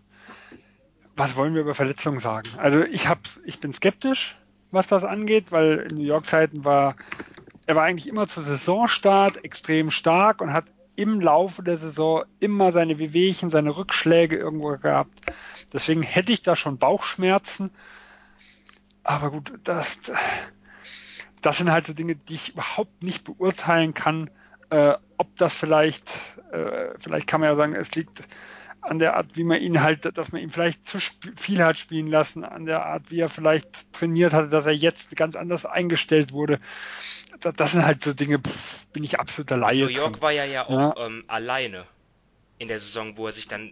Wo, ja gut, er hatte Carmelo Anthony. In, in der, nein, nein, also nein, ich meine jetzt, ich mein jetzt die Saison nach Melo, also der, wo er dann ja. ja. auch wirklich auf die ersten Monate auf All-Star-Niveau gespielt hat und äh, also All-Star, All-NBA-Level und dann halt irgendwann ja so die Quoten in den Keller gingen und dann auch irgendwann die Verletzung kam. Ich glaube, da war wirklich die Verantwortung zu groß. In Dallas kann er die sich teilen. Also ich bin erstmal optimistisch. Ich meine das auch mit Mello nur so ein bisschen sarkastisch. Okay. ja, bei mir ist einfach nur der Punkt, ich oder halt, dass er einfach, dass wirklich der komplette Vertrag garantiert ist. Dass, ich glaube, da hat wirklich Philadelphia damals mit dem Beat so eine gute Vorlage gegeben, wie man es machen kann, wie man dem Spieler einfach den Vertrag hinlegt, dass er, wenn er, wenn er fit bleibt, wenn er seine Leistung bringt, dass es dann ein, ein ganz normaler Maximalvertrag wird, aber einfach zur Absicherung für den Verein, dass man da eben bestimmte, sag ich mal, Stufen einbaut, ab wann der Vertrag dann so viel und so viel Prozent garantiert ist. Und eben, ich, ich bin auch kein Arzt, ganz klar, aber eben, man weiß, oder halt bei einem so großen Spieler, der jetzt wirklich eine, eine große Verletzung hatte, dazu immer wieder die kleinen Wehwehchen. Das hat mich einfach, sage ich mal, so ein bisschen überrascht. Also ich glaube, wenn er fit bleibt, kann er den Vertrag rechtfertigen. Ich bin jetzt nicht so über drüber bei ihm wie andere, gerade offensiv. Aber ich glaube, wenn er fit bleibt, dann kann er den Vertrag rechtfertigen. Aber eben, das ist das Einzige, was mich so ein bisschen aus Dallas Sicht gewundert hat und dass da auch nie irgendwie rausgekommen ist, dass Dallas es versucht hat oder dass sie es überhaupt versucht haben, ihm da gewisse Klauseln einzubauen. Ja, aber da hake ich nochmal beim Embiid-Vertrag ein. Also für mich gibt es einen ganz großen Unterschied.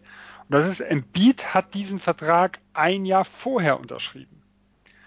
Äh, wo er quasi nur eine Saison gespielt hatte mit 31 äh, Spielen. Und man wusste, wenn er sich jetzt in der Saison nochmal verletzt, dann kriegt er diesen Vertrag gar nicht. Ähm, wäre jetzt Dallas in der Situation, dass er erst 2020 Restricted Free Agent wird, dann wäre die Verhandlungsposition der Mavs deutlich besser. Im Endeffekt kannst du genau sagen, also das, äh, ich denke, die Agenten werden wissen, hätte er von einem anderen Team vielleicht einen 3 plus 1 Maximalvertrag oder sowas bekommen. Wenn das so ist, hast du als Dallas nicht mehr die Verhandlungsposition. Weil du hast, kannst ihm nicht mehr sagen, ja, wir sichern dich jetzt schon mal ab, weil was ist denn, wenn im nächsten Jahr was passiert? Nee, wenn irgendeines dieser Teams bereit gewesen wäre, im, im Maximalvertrag über vier Jahre zu geben, dann bist du als Dallas ganz, äh, ganz anders in der Verantwortung, dann kannst du nicht mehr kommen mit hier ungarantiert. Also der Embiid hat ja quasi ab, ab dem Jahr zwei seines Vertrages die Hälfte ungarantiert bei gewissen Verletzungen. Ähm, das kannst du einem Christoph Porzingis nicht anbieten, wenn jetzt andere Interessenten da sind. Es muss ja auch nicht eben unbedingt der Embiid-Vertrag sein. Embiid nee, hat ja wirklich weißt, starke, ja klar, ja. da hat er wirklich starke, sage ich mal, Escalator, dass er überhaupt zu dem Vertrag kommt. Und ja, ich sehe das einfach. Ich, ich finde den Vertrag jetzt nicht schlecht. Ich finde das nur ein bisschen kritisch. Aber das ist das, was ich zum Beispiel mit Ingram meine. Wenn, wenn es da wirklich äh, äh, wir hatten es ja irgendwann ein paar, vor ein paar Folgen mal gesagt, wenn da wirklich jetzt Fragezeichen wegen seiner Erkrankung sind, dann könnte er natürlich auch viel mehr gewillt sein, jetzt einen größeren Paycut zu akzeptieren, wie das eine Jahr bis nächstem Jahr zu warten, auch mit dem Wissen, dass wenn er vielleicht richtig gut spielt, er in einem schwachen 2020er Jahrgang einen guten Vertrag bekommen könnte. Nur, wenn das noch einmal kommt, dann könnte seine Karriere auch beendet sein. Und das ist halt das, was bei einem Embiid irgendwo war. Er hatte halt äh, keine gute Verhandlungsposition ein Jahr davor, weil er halt ein hohes Risiko eingeht, wenn was passiert, ähm, dass diese richtig guten Verträge im nächsten Jahr vielleicht nicht mehr da sein können. Und da ist halt die Verhandlungsposition, wenn du jetzt Free Agent wirst, schon eine andere, weil du weißt genau, was die Alternativen sind, die man anbieten kann. Und wie gesagt, dass ich vor dem Vertrag Bauchschmerzen habe, aufgrund seinem, seiner, seiner Vorgeschichte, und zwar nicht unbedingt im Kreuzbandriss, sondern die Kombination mit den ganzen Wehwehchen, mit seiner Größe, mit, mit seinem Gesamtkörper irgendwo, da stimme ich dir zu. Ob aber Dallas wirklich in der Position war, ihm auch nur annähernd einen Embiid-Vertrag geben zu können oder wie viel Prozent auch immer davon, äh, sei jetzt mal dahingestellt, das kann ich halt überhaupt nicht beurteilen. Ich kann mir halt einfach vorstellen, irgendein Team hätte ihm Maximalvertrag gegeben. Also da, da würde ich zumindest jetzt drauf setzen, äh, ohne es natürlich genau zu wissen. Ja, so, es gab noch einen zweiten Spieler, ne? Der zweite war doch noch. Ja, ja genau, Jamal Murray. Und den Vertrag sehe ich sogar noch kritischer, weil da spielt jetzt noch ein Jahr unter seinem Rookie-Vertrag, also er wäre erst 2020 Restricted Free Agent geworden. Da bekommt jetzt 170 Millionen über fünf Jahre und da verstehe ich ehrlich gesagt nicht ganz, warum Denver jetzt schon mit ihm verlängert und dann noch für einen Maximalvertrag. Also seine Statistiken sind ganz in Ordnung, das muss man sagen. Jetzt nicht irgendwie auf All-Star-Niveau oder so weiter. Und deshalb, ja, ich verstehe nicht ganz, warum Denver jetzt schon ihm diesen Vertrag anbietet, wenn sie ihm theoretisch den Vertrag auch nächsten Sommer anbieten hätten können. Also da bin ich voll bei dir für mich ist ähm, Jamal Murray schon jemand, wo man jetzt äh, ja einen guten Vertrag mit rausgeben kann. Äh, und die fünf Jahre sind was wert und sie werden wahrscheinlich in ihm noch deutlich mehr Potenzial sehen, äh, wie das, was er jetzt irgendwo gezeigt hat. Also er zeigt es ja immer mal wieder, aber er ist noch extrem streaky. Also er hat dann mal ein 50-Punkte-Spiel und dann hat er mal äh, seine Phase auch in den Playoffs gehabt, wo überhaupt nichts gelaufen ist. Vielleicht schätzen sie diese fünf Jahre als extrem wertvoll und wenn du ihm halt die fünf Jahre geben willst, dann musst du ihm Maximalvertrag geben. Also zumindest im ersten Jahr, der hätte vielleicht die Steigerung ein bisschen anders machen können, aber dann kannst du ihm nicht weniger geben. Ich hätte eigentlich auch gedacht, wenn man ihm jetzt den, den, die Vertragsverlängerung gibt, dass es vielleicht so ein bisschen, da kommen wir wieder zurück auf das Jahr 2016, damals hat äh, CJ McCallum äh, seine Vertragsverlängerung, die dann 2017 begonnen hat, ein Jahr vorher unterschrieben. Also bei einem insgesamt ja super Markt, da wurden gerade richtig Verträge rausgehauen. Und er hat dann vier Jahre, ich glaube 102 Millionen bekommen, wo er dann schon auf, ich glaube es waren dann 15 oder sowas Millionen, ich krieg's nicht mehr ganz zusammen, aber schon auf ein bisschen was verzichtet hat, ähm, dass man, dass man zumindest mal sagt, okay, wir, wir wollen ihn 2020 vom Markt nehmen, weil die Free Agency Markt 2020 gilt generell als etwas schwächer. Etwas schwächer ist ein ganz, ganz schlechter Markt für Restricted Free Agent, weil da könnte die Teams, die Capspace haben und die es unbedingt aufbrauchen wollen und nicht wissen, wohin damit, weil sie an den ein, zwei guten Leuten irgendwo gescheitert sind, plötzlich auf die Idee kommen, ach, wir hauen ihm mal eine 3 plus 1 mit, mit äh, Trade Kicker und Spieleroption und äh, alles, was man noch irgendwo kann, irgendwo rein. Also ich kann schon verstehen, dass man ihn früher sichern wollte, hätte aber eigentlich erwartet, dass so ein bisschen entgegenkommen ist, weil er eigentlich kein, also er ist keiner vom, vom Format äh, Lillard, Irvin, Davis, wo man sagen muss, das sind die klassischen Maximalspieler, wo ich überhaupt nicht drüber nachdenke. Fünf Jahre, volle, volle Lotte in der Hinsicht ähm, und gut ist. Da gehört er für mich halt auch nicht rein. Ja, also Murray ist ja auch Kanadier, hat ja während der Playoffs, also nachdem die Nuggets raus waren, ziemlich mit den Raptors gehalten. Vielleicht hatten sie einfach Angst, dass der nach Toronto will und wollten ihn sich dann schon mal sichern. Und Toronto könnte Max Capspace haben. Ja, das, das war jetzt nicht, nicht ganz ernst gemeint, aber. ja, ja, aber es ist so. Ja. Nee, äh, wie gesagt, ich kann es verstehen, dass sie ihn vielleicht ein bisschen überbezahlen, dass sie ihn auch halten. Aber äh, die fünf Jahre wirklich kompletter Max, also da hätte ich auch irgendein, irgendein Entgegenkommen eigentlich erwartet, weil egal in welcher Art, ob du eine Teamoption, ein Teil ungarantiert, ein bisschen weniger, äh, einfach konstantes Gehalt maximal beginnen, ohne Steigerung, irgendwas in der Richtung. Aber dass da nichts passiert ist, dann hätte ich es auch drauf ankommen lassen, glaube ich. Okay, haken wir das Thema schlechte, schrägstrich ähm, kritische, schrägstrich fragwürdige Verträge ab und widmen uns äh, den guten Verträgen. Merkt ihr, wie ich das gemacht habe? Wir beschließen jetzt den Podcast mit was Positivem. Denn jetzt, denn jetzt reden wir über, über das, was die Teams gut gemacht haben. Ähm, Dominik, was hat dir, was hat dir besonders gut gefallen? Ähm, ja, da ist die Liste ein bisschen kürzer. Ähm, also wir haben ja Kevin Looney haben wir schon angesprochen. Ähm, was mir auch noch gefallen hat, war Jeremy Lamb zu den Pacers für 31 Millionen über drei Jahre. Ich glaube, er passt da sehr, sehr gut rein. Er hat jetzt den Dreier zwar letztes Jahr nicht so gut getroffen, das, oder ja, mit 35 Prozent, das ist ungefähr der Liga-Durchschnitt, sage ich mal. Aber er passt auch mit seiner Länge meiner Meinung nach da gut rein, gerade auf dem Flügel. Also ich glaube, der Vertrag ist für ihn und für die Pacers richtig gut. Eben mit, mit ähm, äh, wie heißt mit, mit Oladipo dann im Verbund, also mit, ne? Mit Malcolm Brocken, genau. Also ich, das gefällt mir dann schon relativ gut und da finde ich den Vertrag von der Höhe her auch ganz in Ordnung. Ja, wir sind ja jetzt schon dabei, das haben das ja eben auch schon gemacht, das zu mischen, also nicht nur die Zahlen, sondern auch den Teamfit und da habe ich auch zum Beispiel äh, in beiden Belangen finde ich sehr gut JJ Reddick in New Orleans, zwei Jahre 26,5 Millionen. Ähm, ja, Shooting ist das, was die Pelicans brauchen. Reddick, ähm, 13 Millionen sind für mich jetzt nicht zu viel für ihn, ähm, zwei Jahre. Ich glaube, er hätte sicherlich auch von dem einen oder anderen Team mehr bekommen können. Für mich ein Stil für New Orleans und ähm, ja, natürlich dann so, so kleinere Sachen wie Wesley Matthews, dass der fürs Minimum anheuert. Bei den äh, Bucks natürlich großartig für Milwaukee. Darf, darf ich bei Reddick ja. kurz einhaken? Was, also ich finde den Vertrag super, äh, überhaupt gar keine Frage. Was mich in New Orleans absolut interessiert, wie die ihre Rotationen laufen werden.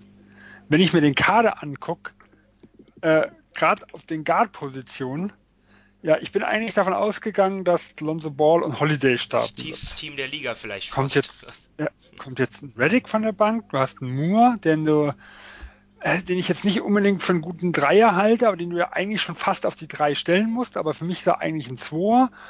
Du hast einen Hart, dann hast du den Rookie Walker, äh, ich kriege nicht zusammen, wie heißt er? Nickel, irgendwas mit Walker, genau. ja. Alexander Walker, so irgendwas. Genau, äh, da bin ich, wie gesagt, Rookie-Sachen nicht tief genug drin, was das angeht. Äh, aber unsere College sind auf den. Gut. Ähm, ja, sollen wir sehen. Ja, wie gesagt, da kann ich mir noch kein Bild machen. So die ersten paar kennt man immer noch und sobald es dann irgendwo in die ja, so Richtung zweistellig und, und Ende der Lottery irgendwo mitgeht, da hört es bei mir dann auf. Da kenne ich den Namen und ich weiß, er ist irgendwo verwandt mit dem Clippers. Äh, Alex äh, Gilchrist Alexander in der Hinsicht, aber selber spielen habe ich ihn zum Beispiel noch nie gesehen.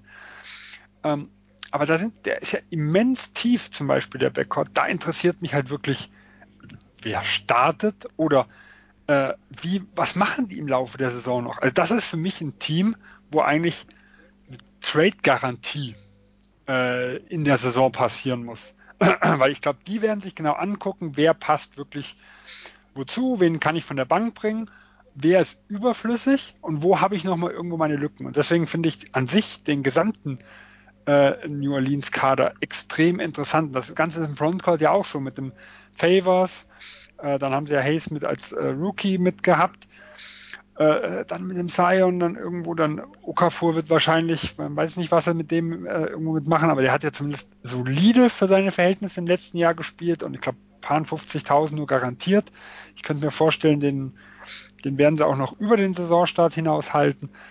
Also der, die gesamte Offseason, was dort gemacht wird, gefällt mir extrem gut. Und ich finde es extrem spannend für das, was also alles Derek kommt. Favors hast du genannt, ne? Dann genau. äh, ha, äh, kommt noch dazu Nicolo Melli, einer der. Ja, den kenne ich jetzt, du bist ja der, unser Europaspezialist. bin, ja. bin, bin, ich nicht. Ähm, ich bin, bin, bin kein Euroleague-Spezialist. ähm, ah, du guckst zumindest häufiger ähm, wie wir. Aber ich, ich weiß, dass Nicolo Melli äh, einer der besten Spieler ist, ähm, der in Europa letzte Saison gespielt hat. Also ähm, hat ja in, in, Bam, in Bamberg hab... gespielt ähm, und, und, ist dann nach Fenerbahce gegangen. Das ist auf jeden Fall ein sehr guter Spieler. Ähm, ich habe nur gehört, Wes Wilcox, also der mal bei Atlanta Interims GM war, der hat gesprochen, dass er damals, ich glaube, es waren auch die Hawks, dass sie damals an ihm dran waren, dass er ihn als einen so der besten Bigs, was jetzt die Übertragung Richtung NBA angeht, sieht äh, und gerade halt auch mit einer gewissen Range äh, würde neben Zion irgendwo gut passen. Also ja. Das, ist, das ist kein. Ich habe wirklich keine Ahnung, wie New Orleans ihre Spielzeit aufteilen ja. will. Ja, ne? das ist das. Können drei, drei Line-Ups wahrscheinlich dann irgendwo stellen oder zumindest zweieinhalb. Also die können wirklich irgendwelche Hockey-Strategien ja. fahren. Also, also Nicolo Melli das, das behaupte ich jetzt, ähm, wird kein Spieler sein, der dort die Bank wärmt nur. Also ähm, da kann man was erwarten. Ähm, also ich wollte noch ein paar noch ein paar Spieler raushauen. Was mir gefallen hat, war äh, Rodney Hood, dass der verlängert hat in Portland, dass sie den halten konnten ähm, für relativ kleines Geld. Ed Davis in äh, Utah finde ich gut. Ähm, auch, auch nur 10 Millionen über zwei Jahre. Dann James Ennis zwei Jahre 4 Millionen in Philly verlängert. Ähm, Philly braucht, ja, ist fast das Gegenteil der Pelicans, die brauchen unbedingt Tiefe. Äh, und er ist auch jemand, der in den Playoffs zumindest spielbar war. Ja, das sind so meine Jungs. Ähm, Sven, fandest du noch äh, gute Verträge? Also zunächst mal stimmst du da jetzt bei mir zu oder siehst du da was ganz anderes und ansonsten, wen hast du noch? Nee, nee, ich bin bei allen von euch genannten bis jetzt bei euch. Also ich habe Looney, den haben wir ja vorher genau, schon besprochen, ja. mit drin. Ähm, wen ich noch mit drin habe, auch wenn er nicht als Free Agent kam, sondern per, also in, im Zuge eines seinen Trades, ist es ist Josh Richardson. Also nachdem ich am Anfang Philly zum Beispiel überhaupt nicht verstanden habe, dass sie angeblich Butler ja keinen Maximalvertrag geben wollten und so Dinge, weil ich der Meinung bin, die müssen ihr Team so zusammenhalten. Das hatten wir ja auch schon nach dem Ausscheiden mal besprochen, wie, wie sie in den Sommer gehen sollen ähm, sind so die Meldungen immer mehr umgeschwungen, dass sie ihm A, womöglich sogar einen angeboten haben und B, dass vor allem äh, Butler sein eigenes Team wollte. Äh, und dass vor allem also von seiner Seite der Abgang eigentlich schon sicher war. Äh, und was sie dort, also ich finde den Josh Richardson Vertrag, der gefällt mir so gut. Äh, er ist zwar nicht ganz der, also Jimmy Butler, von dem, wie er halt selber kreieren kann, ist für mich der wichtigere Spieler, gerade in den Playoffs für Philadelphia gewesen. Aber wenn du ihn eh verlierst, quasi was Philadelphia unter dieser Voraussetzung, dass er einfach nicht bleiben wollte, dort rausgeholt hat. Ich finde ihn vom reinen Vertragsvalue her besser wie ein vier Jahre Maximalvertrag von Jimmy Butler. Äh, und deswegen äh, gehört diese, also die, dieser, dieser Trade da gehört für mich ganz klar zur Gewinnerseite, was die Offseason mit angeht. Ähm, ich habe auch äh, Amino von Orlando. Da können wir über den Fit streiten, weil äh, eigentlich ist dort mit Isaac, mit Gordon und auch ja mit dem, äh, also wenn er wieder fit ist, Okoji oder wieder, wie heißt der Rookie, den sie gut haben, auf jeden Fall auch ein äh, Combo Forward, der, was ich nur gehört habe, weil ich habe ihn auch noch nie spielen gesehen, äh, eigentlich ein Top Ten Talent gewesen sein soll, dem, dem viele eine immens gute Zukunft auf den Forward-Positionen vorhersagen. Ist eigentlich schon recht voll der Kader, aber so für 29-3 einfach, dass Orlando ein bisschen flexibler ist zukünftig, was irgendwo Trades angeht, ähm, weil Capspace durch die Vucevic auch, dass sie gehalten haben, dass sie das Ross gehalten haben, sieht es in den nächsten Jahren jetzt nicht so toll mit aus. Sie haben immer noch größere Lücken irgendwo und wenn ich dann sagen kann, okay, Flügel ist immer begehrt bei der Konkurrenz. Ich habe gerade mit einem äh, absteigenden Vertrag von Aaron Gordon einen sehr, sehr wertvollen Vertrag. Ja, und wenn ich dafür eine Granate sag ich mal, irgendwo krieg auf einer anderen Position, äh, die mir, die mir, wo einfach meine Lücke größer ist. Und ich habe dann einen Amino im, in der Hinterhand, der diese Lücke, die vielleicht dann Gordon aufmacht, irgendwo schließen kann. Also ich finde, sie sind ähm, aus einer schwierigen Situation heraus, was die Trade-Möglichkeiten angeht, deutlich flexibler geworden, weil es einfach für mich ein guter Vertrag ist. Und dann habe ich mir auch, äh, also Finney Smith gefällt mir noch gut, da hatte ich gedacht, äh, äh, der kriegt deutlich mehr Geld von irgendeinem Team angeboten und da müsste Dallas irgendwo matchen. Also 12-3 für einen soliden äh, Flügelspieler finde ich, finde ich absolut top. Und ich hatte mir nochmal Derrick Rose aufgeschrieben mit ganz viel Bauchschmerzen, ähm, weil ich einfach die Situation auf der Eins bei den Pistons extrem schwierig halte und extrem kritisch sehe. Und wenn Derrick Rose nur ansatzweise das zeigen kann, was er im letzten Jahr angedeutet hat, ähm, dann ist er zumindest für die Pistons äh, für mich ein ganz klares Upgrade. Und dafür kann man auch mal 15 Millionen dann für zwei Jahre zahlen. Das ist ja unter Mid-Level Exception. Das Risiko würde ich eingehen, auch wenn das natürlich nach hinten losgehen kann und es einfach nur, äh, ja, äh, er hat mal seinen Schuss getroffen, das, das mit dem Dreier hat mal gepasst und es war halt wirklich mal nur ein gutes Jahr, mal ein kurzes Aufflimmern und es geht wieder nach hinten los. Ähm, aber wie gesagt, aus Pistensicht war es ein Risiko, was ich eingehen würde. Ja, Rose ist ja auch, was die Stats angeht, unterbezahlt, ne? Aber das kann man ja nicht äh, einfach nur.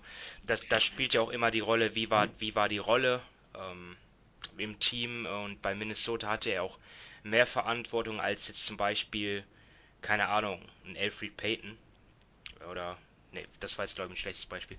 Ähm, ja. Weiß nicht, also Derrick Rose ist natürlich auch defensiv dann.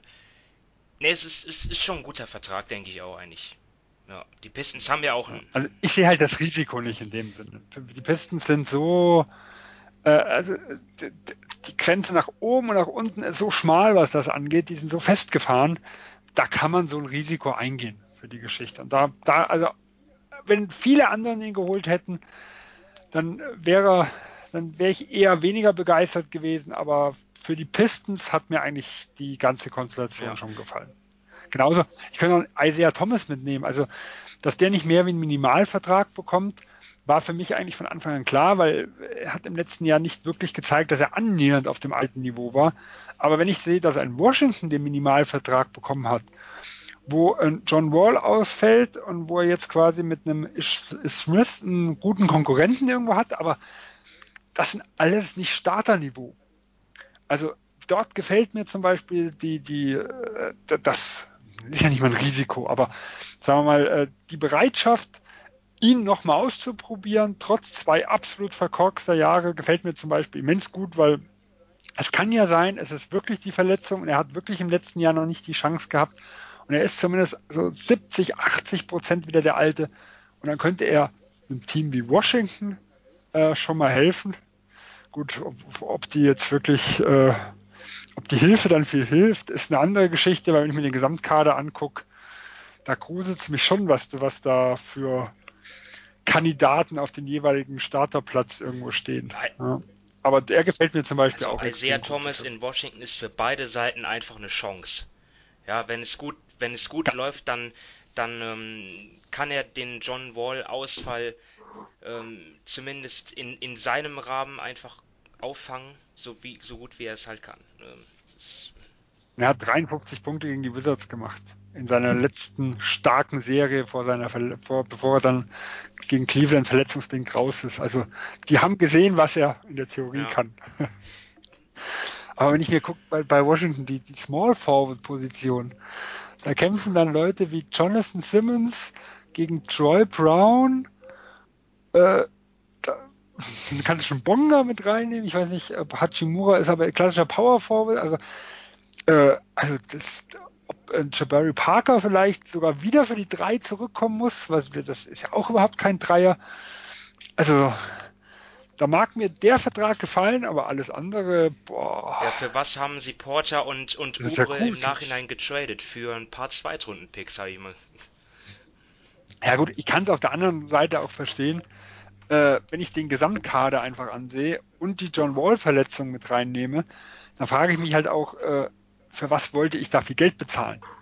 Ja, also da kann ich auch verstehen, dass, dass ich nicht einen Otto Porter mit, weiß ich nicht, 27 Millionen oder was er jetzt hat, in den Büchern haben will und vielleicht ein Ubre jetzt auch nochmal im zweistelligen Millionenbereich, dann wäre ich ja ein haushohes Textteam, ja, dafür, dass man wahrscheinlich nicht mal was mit den Playoffs zu tun haben mhm. könnte.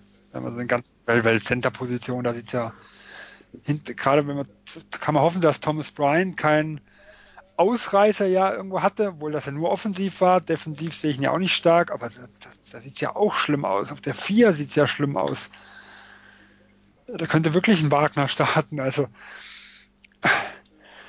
äh, Isaiah Thomas mag mir gefallen, der gesamte Washington-Kader. Also ja, was heißt, nicht, was, heißt so, was heißt jetzt sogar starten? Also Mo Wagner ist, glaube ich, kein schlechter Spieler. Ich glaube, er in, in den Spielen, wo er bei den Lakers eine Chance bekommen hat, da hat er seine Fähigkeiten ganz gut gezeigt. Ähm, er braucht eine Chance. Ja, aber wir reden ja trotzdem, genau, genau, also ich habe ja kein Problem mit einem Moritz Wagner. Trotzdem ist er ein Spieler, der Ende der 20er gepickt wurde, der in seinem zweiten Jahr ist und für den es keine Schande wäre, wenn er einfach nur ein solider Rollenspieler Backup in der Phase seiner Karriere ja. wäre. Ich glaube, es gibt nicht viele Teams, wenn du die 30 durchgehen würdest, wo du einfach sagen würdest, hier auf Power Forward, Moritz Wagner ist, ist ein klarer Kandidat für den Starterplatz. Nein, also ich, Vielleicht kannst du nach Washington, weiß ich nicht, ob ich noch ein zweites oder drittes. Na, natürlich nicht, aber. Das ist das, was ich meine. Das ist jetzt nicht äh, despektierlich gegenüber äh, Moritz Wagner irgendwo gemeint. Ja.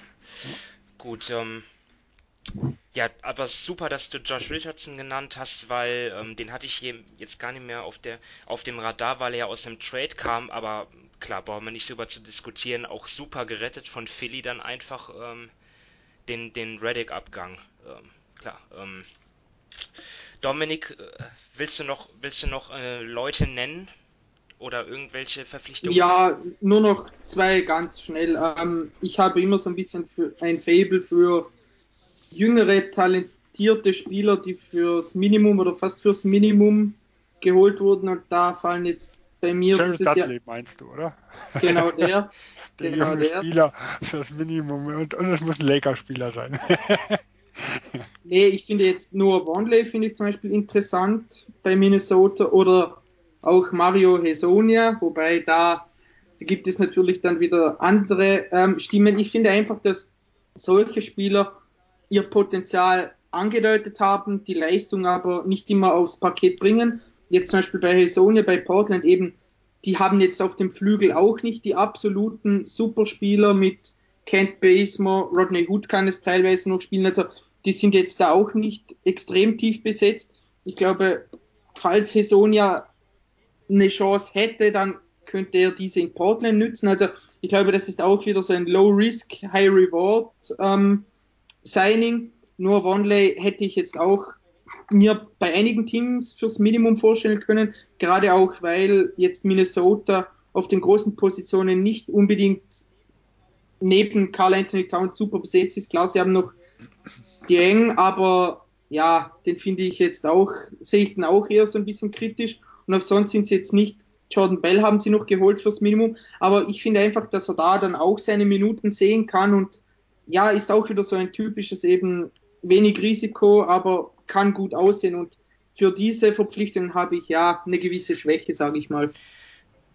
Ja, kann ich gut verstehen. Gerade bei Hesonia bin ich halt gespannt. Portland hat in den letzten Jahren ja aus vielen, sag ich mal, gescheiterten äh, äh, Spielern schon geschafft, sagen wir mal, solide Rollenspiele irgendwo zu entwickeln. Also nehmen wir mal einen Mo Harkless, der in Orlando überhaupt keinen ähm, äh, überhaupt keinen guten Stand hatte. In, in Napier ist genau dasselbe Beispiel, der auch aus Orlando, glaub, Miami unter Orlando kam und überhaupt nicht Fuß fassen konnte. Äh, also die haben ja zig Leute irgendwo entwickelt, aber auch Kasan Nurkic mit reinnehmen, der in Denver zum Beispiel auch aufgrund des Fits natürlich deutlich schwächer war wie jetzt, wie jetzt in Portland. Und da könnte ich mir vorstellen, wenn er noch irgendwo funktioniert, ist Portland sicher ein guter Kandidat dafür, weil er müsste dort Spielzeit bekommen, er kommt in ein funktionierendes Team äh, irgendwo rein, wo jeder seine Rolle äh, ganz klar kennt und vom Talent her äh, habe ich ihn eigentlich noch nicht abgeschrieben. Hm. Also den finde ich extrem reizvoll ja. in Portland.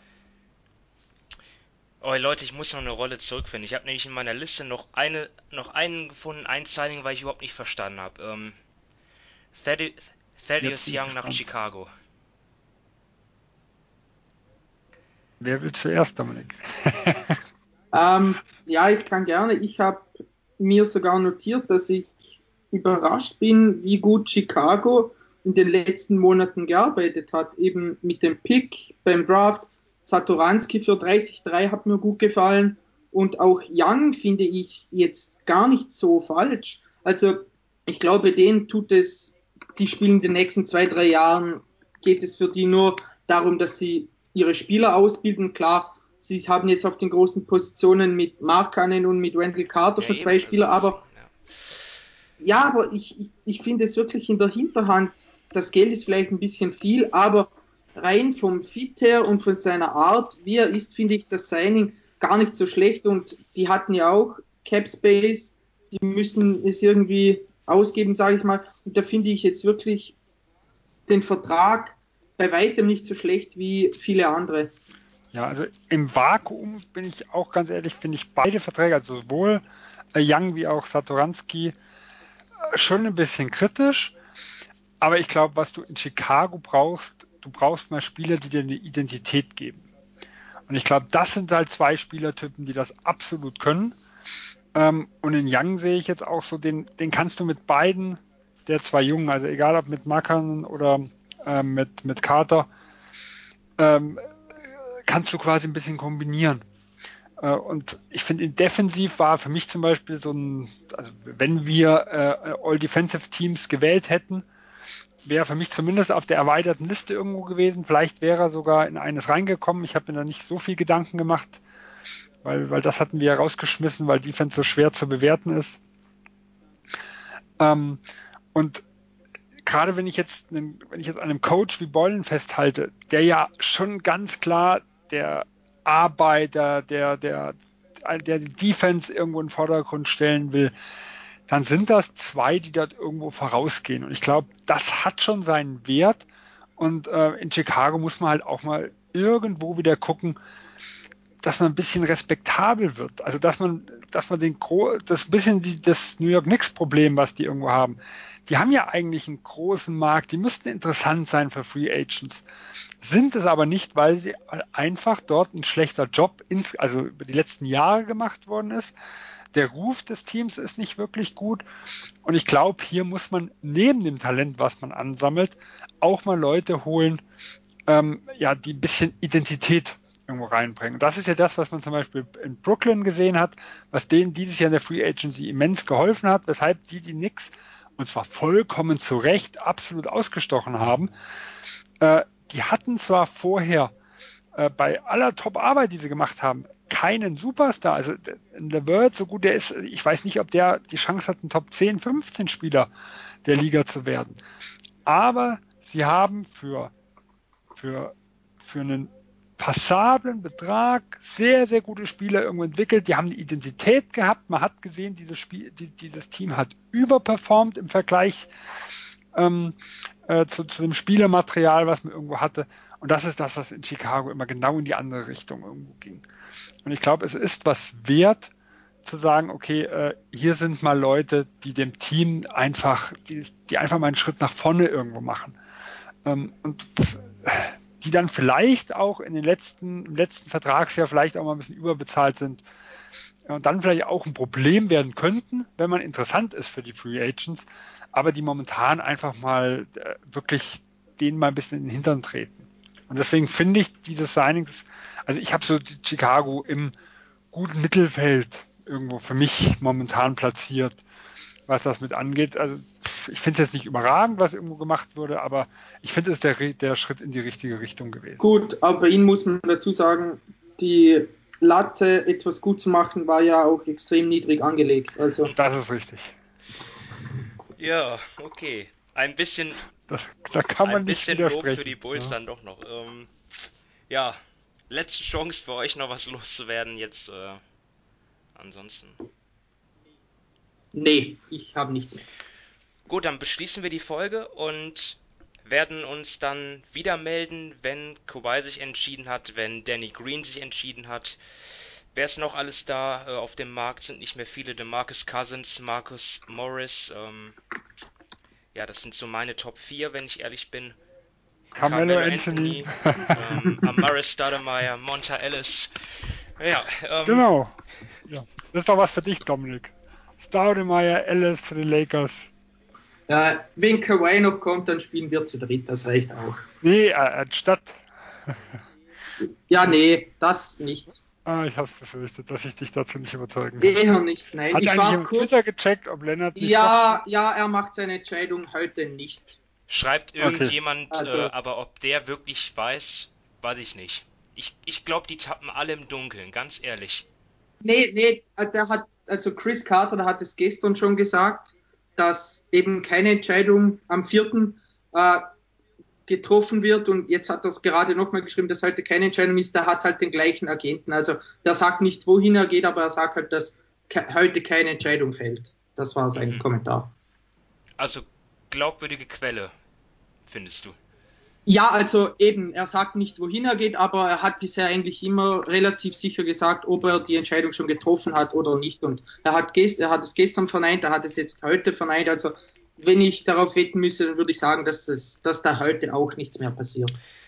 Aber wir wissen nicht, ähm, ob schon, ob schon eines der drei Teams, also Lakers, Clippers Nein. und ähm, Raptors, ob eines von denen raus ist zum Beispiel. Das war, das schreibt er auch nicht. Nein, Na gut. nee, also Kawhi und sein Team machen das relativ gut, wenn sie die, die Öffentlichkeit im Dunkeln tappen lassen wollen. Aber wir haben ja gestern ihn zumindest äh, landen sehen und in die Stadt fahren sehen. Das ist ja schon mal etwas. Also es ist echt absurd, was da abging. Ähm, Ja, ja, der kommt irgendwann ins Trainingslager rein. Und dann, dann wissen wir, wo er spielt. Ja. ja, ich hoffe, wir wissen es früher, ganz ehrlich. Also Ja, so- also ich bin auch froh, wenn das jetzt mal rauskommt und dann, egal ob er kommt oder nicht, aber ich bin einfach, oder wohin er geht, ich bin einfach mal froh, wenn das Thema fertig ist, denn ja, ist schon, wenn man jedes Mal irgendwie eine Push-Nachricht aufs Handy bekommt und dann damit rechnet und dann ist es doch wieder irgendein Schwachsinn von Vogue, wie er seinen Pod bewirbt, dann frustriert er schon ein bisschen. Ja, das macht er sehr clever. Ähm, ja, so, Ja, das dürft ihr dann allein analysieren, wo er hingeht. genau, weil ähm, Sven jetzt erstmal in den Urlaub fährt und wir wahrscheinlich ähm, den nächsten Pod oder die nächsten beiden Pods mit den Gewinnern und Verlierer der Offseason dann davor schon besprechen werden. Ähm, Dominik wird hoffentlich dabei sein. Wir werden uns sprechen und abstimmen. Erstmal warten wir, bis sich Kawhi entschieden hat und bis die Tinte getrocknet ist unter den ganzen Verträgen. Ja, es ist ja noch nichts unterschrieben, muss man sagen. Ne? Also es ist ja noch das Moratorium, das jetzt ähm, ja in ein paar Stunden dann, glaube ich, zu Ende ist.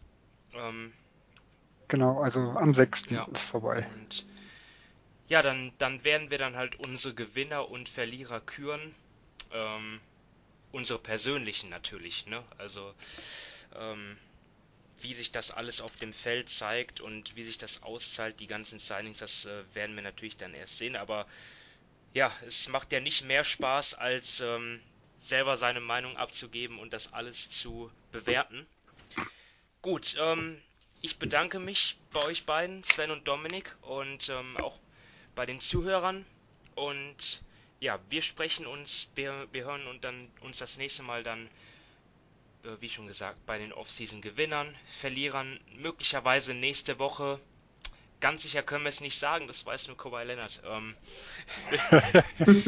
ja, ähm, aber ähm, wir warten alle gespannt auf die Entscheidung.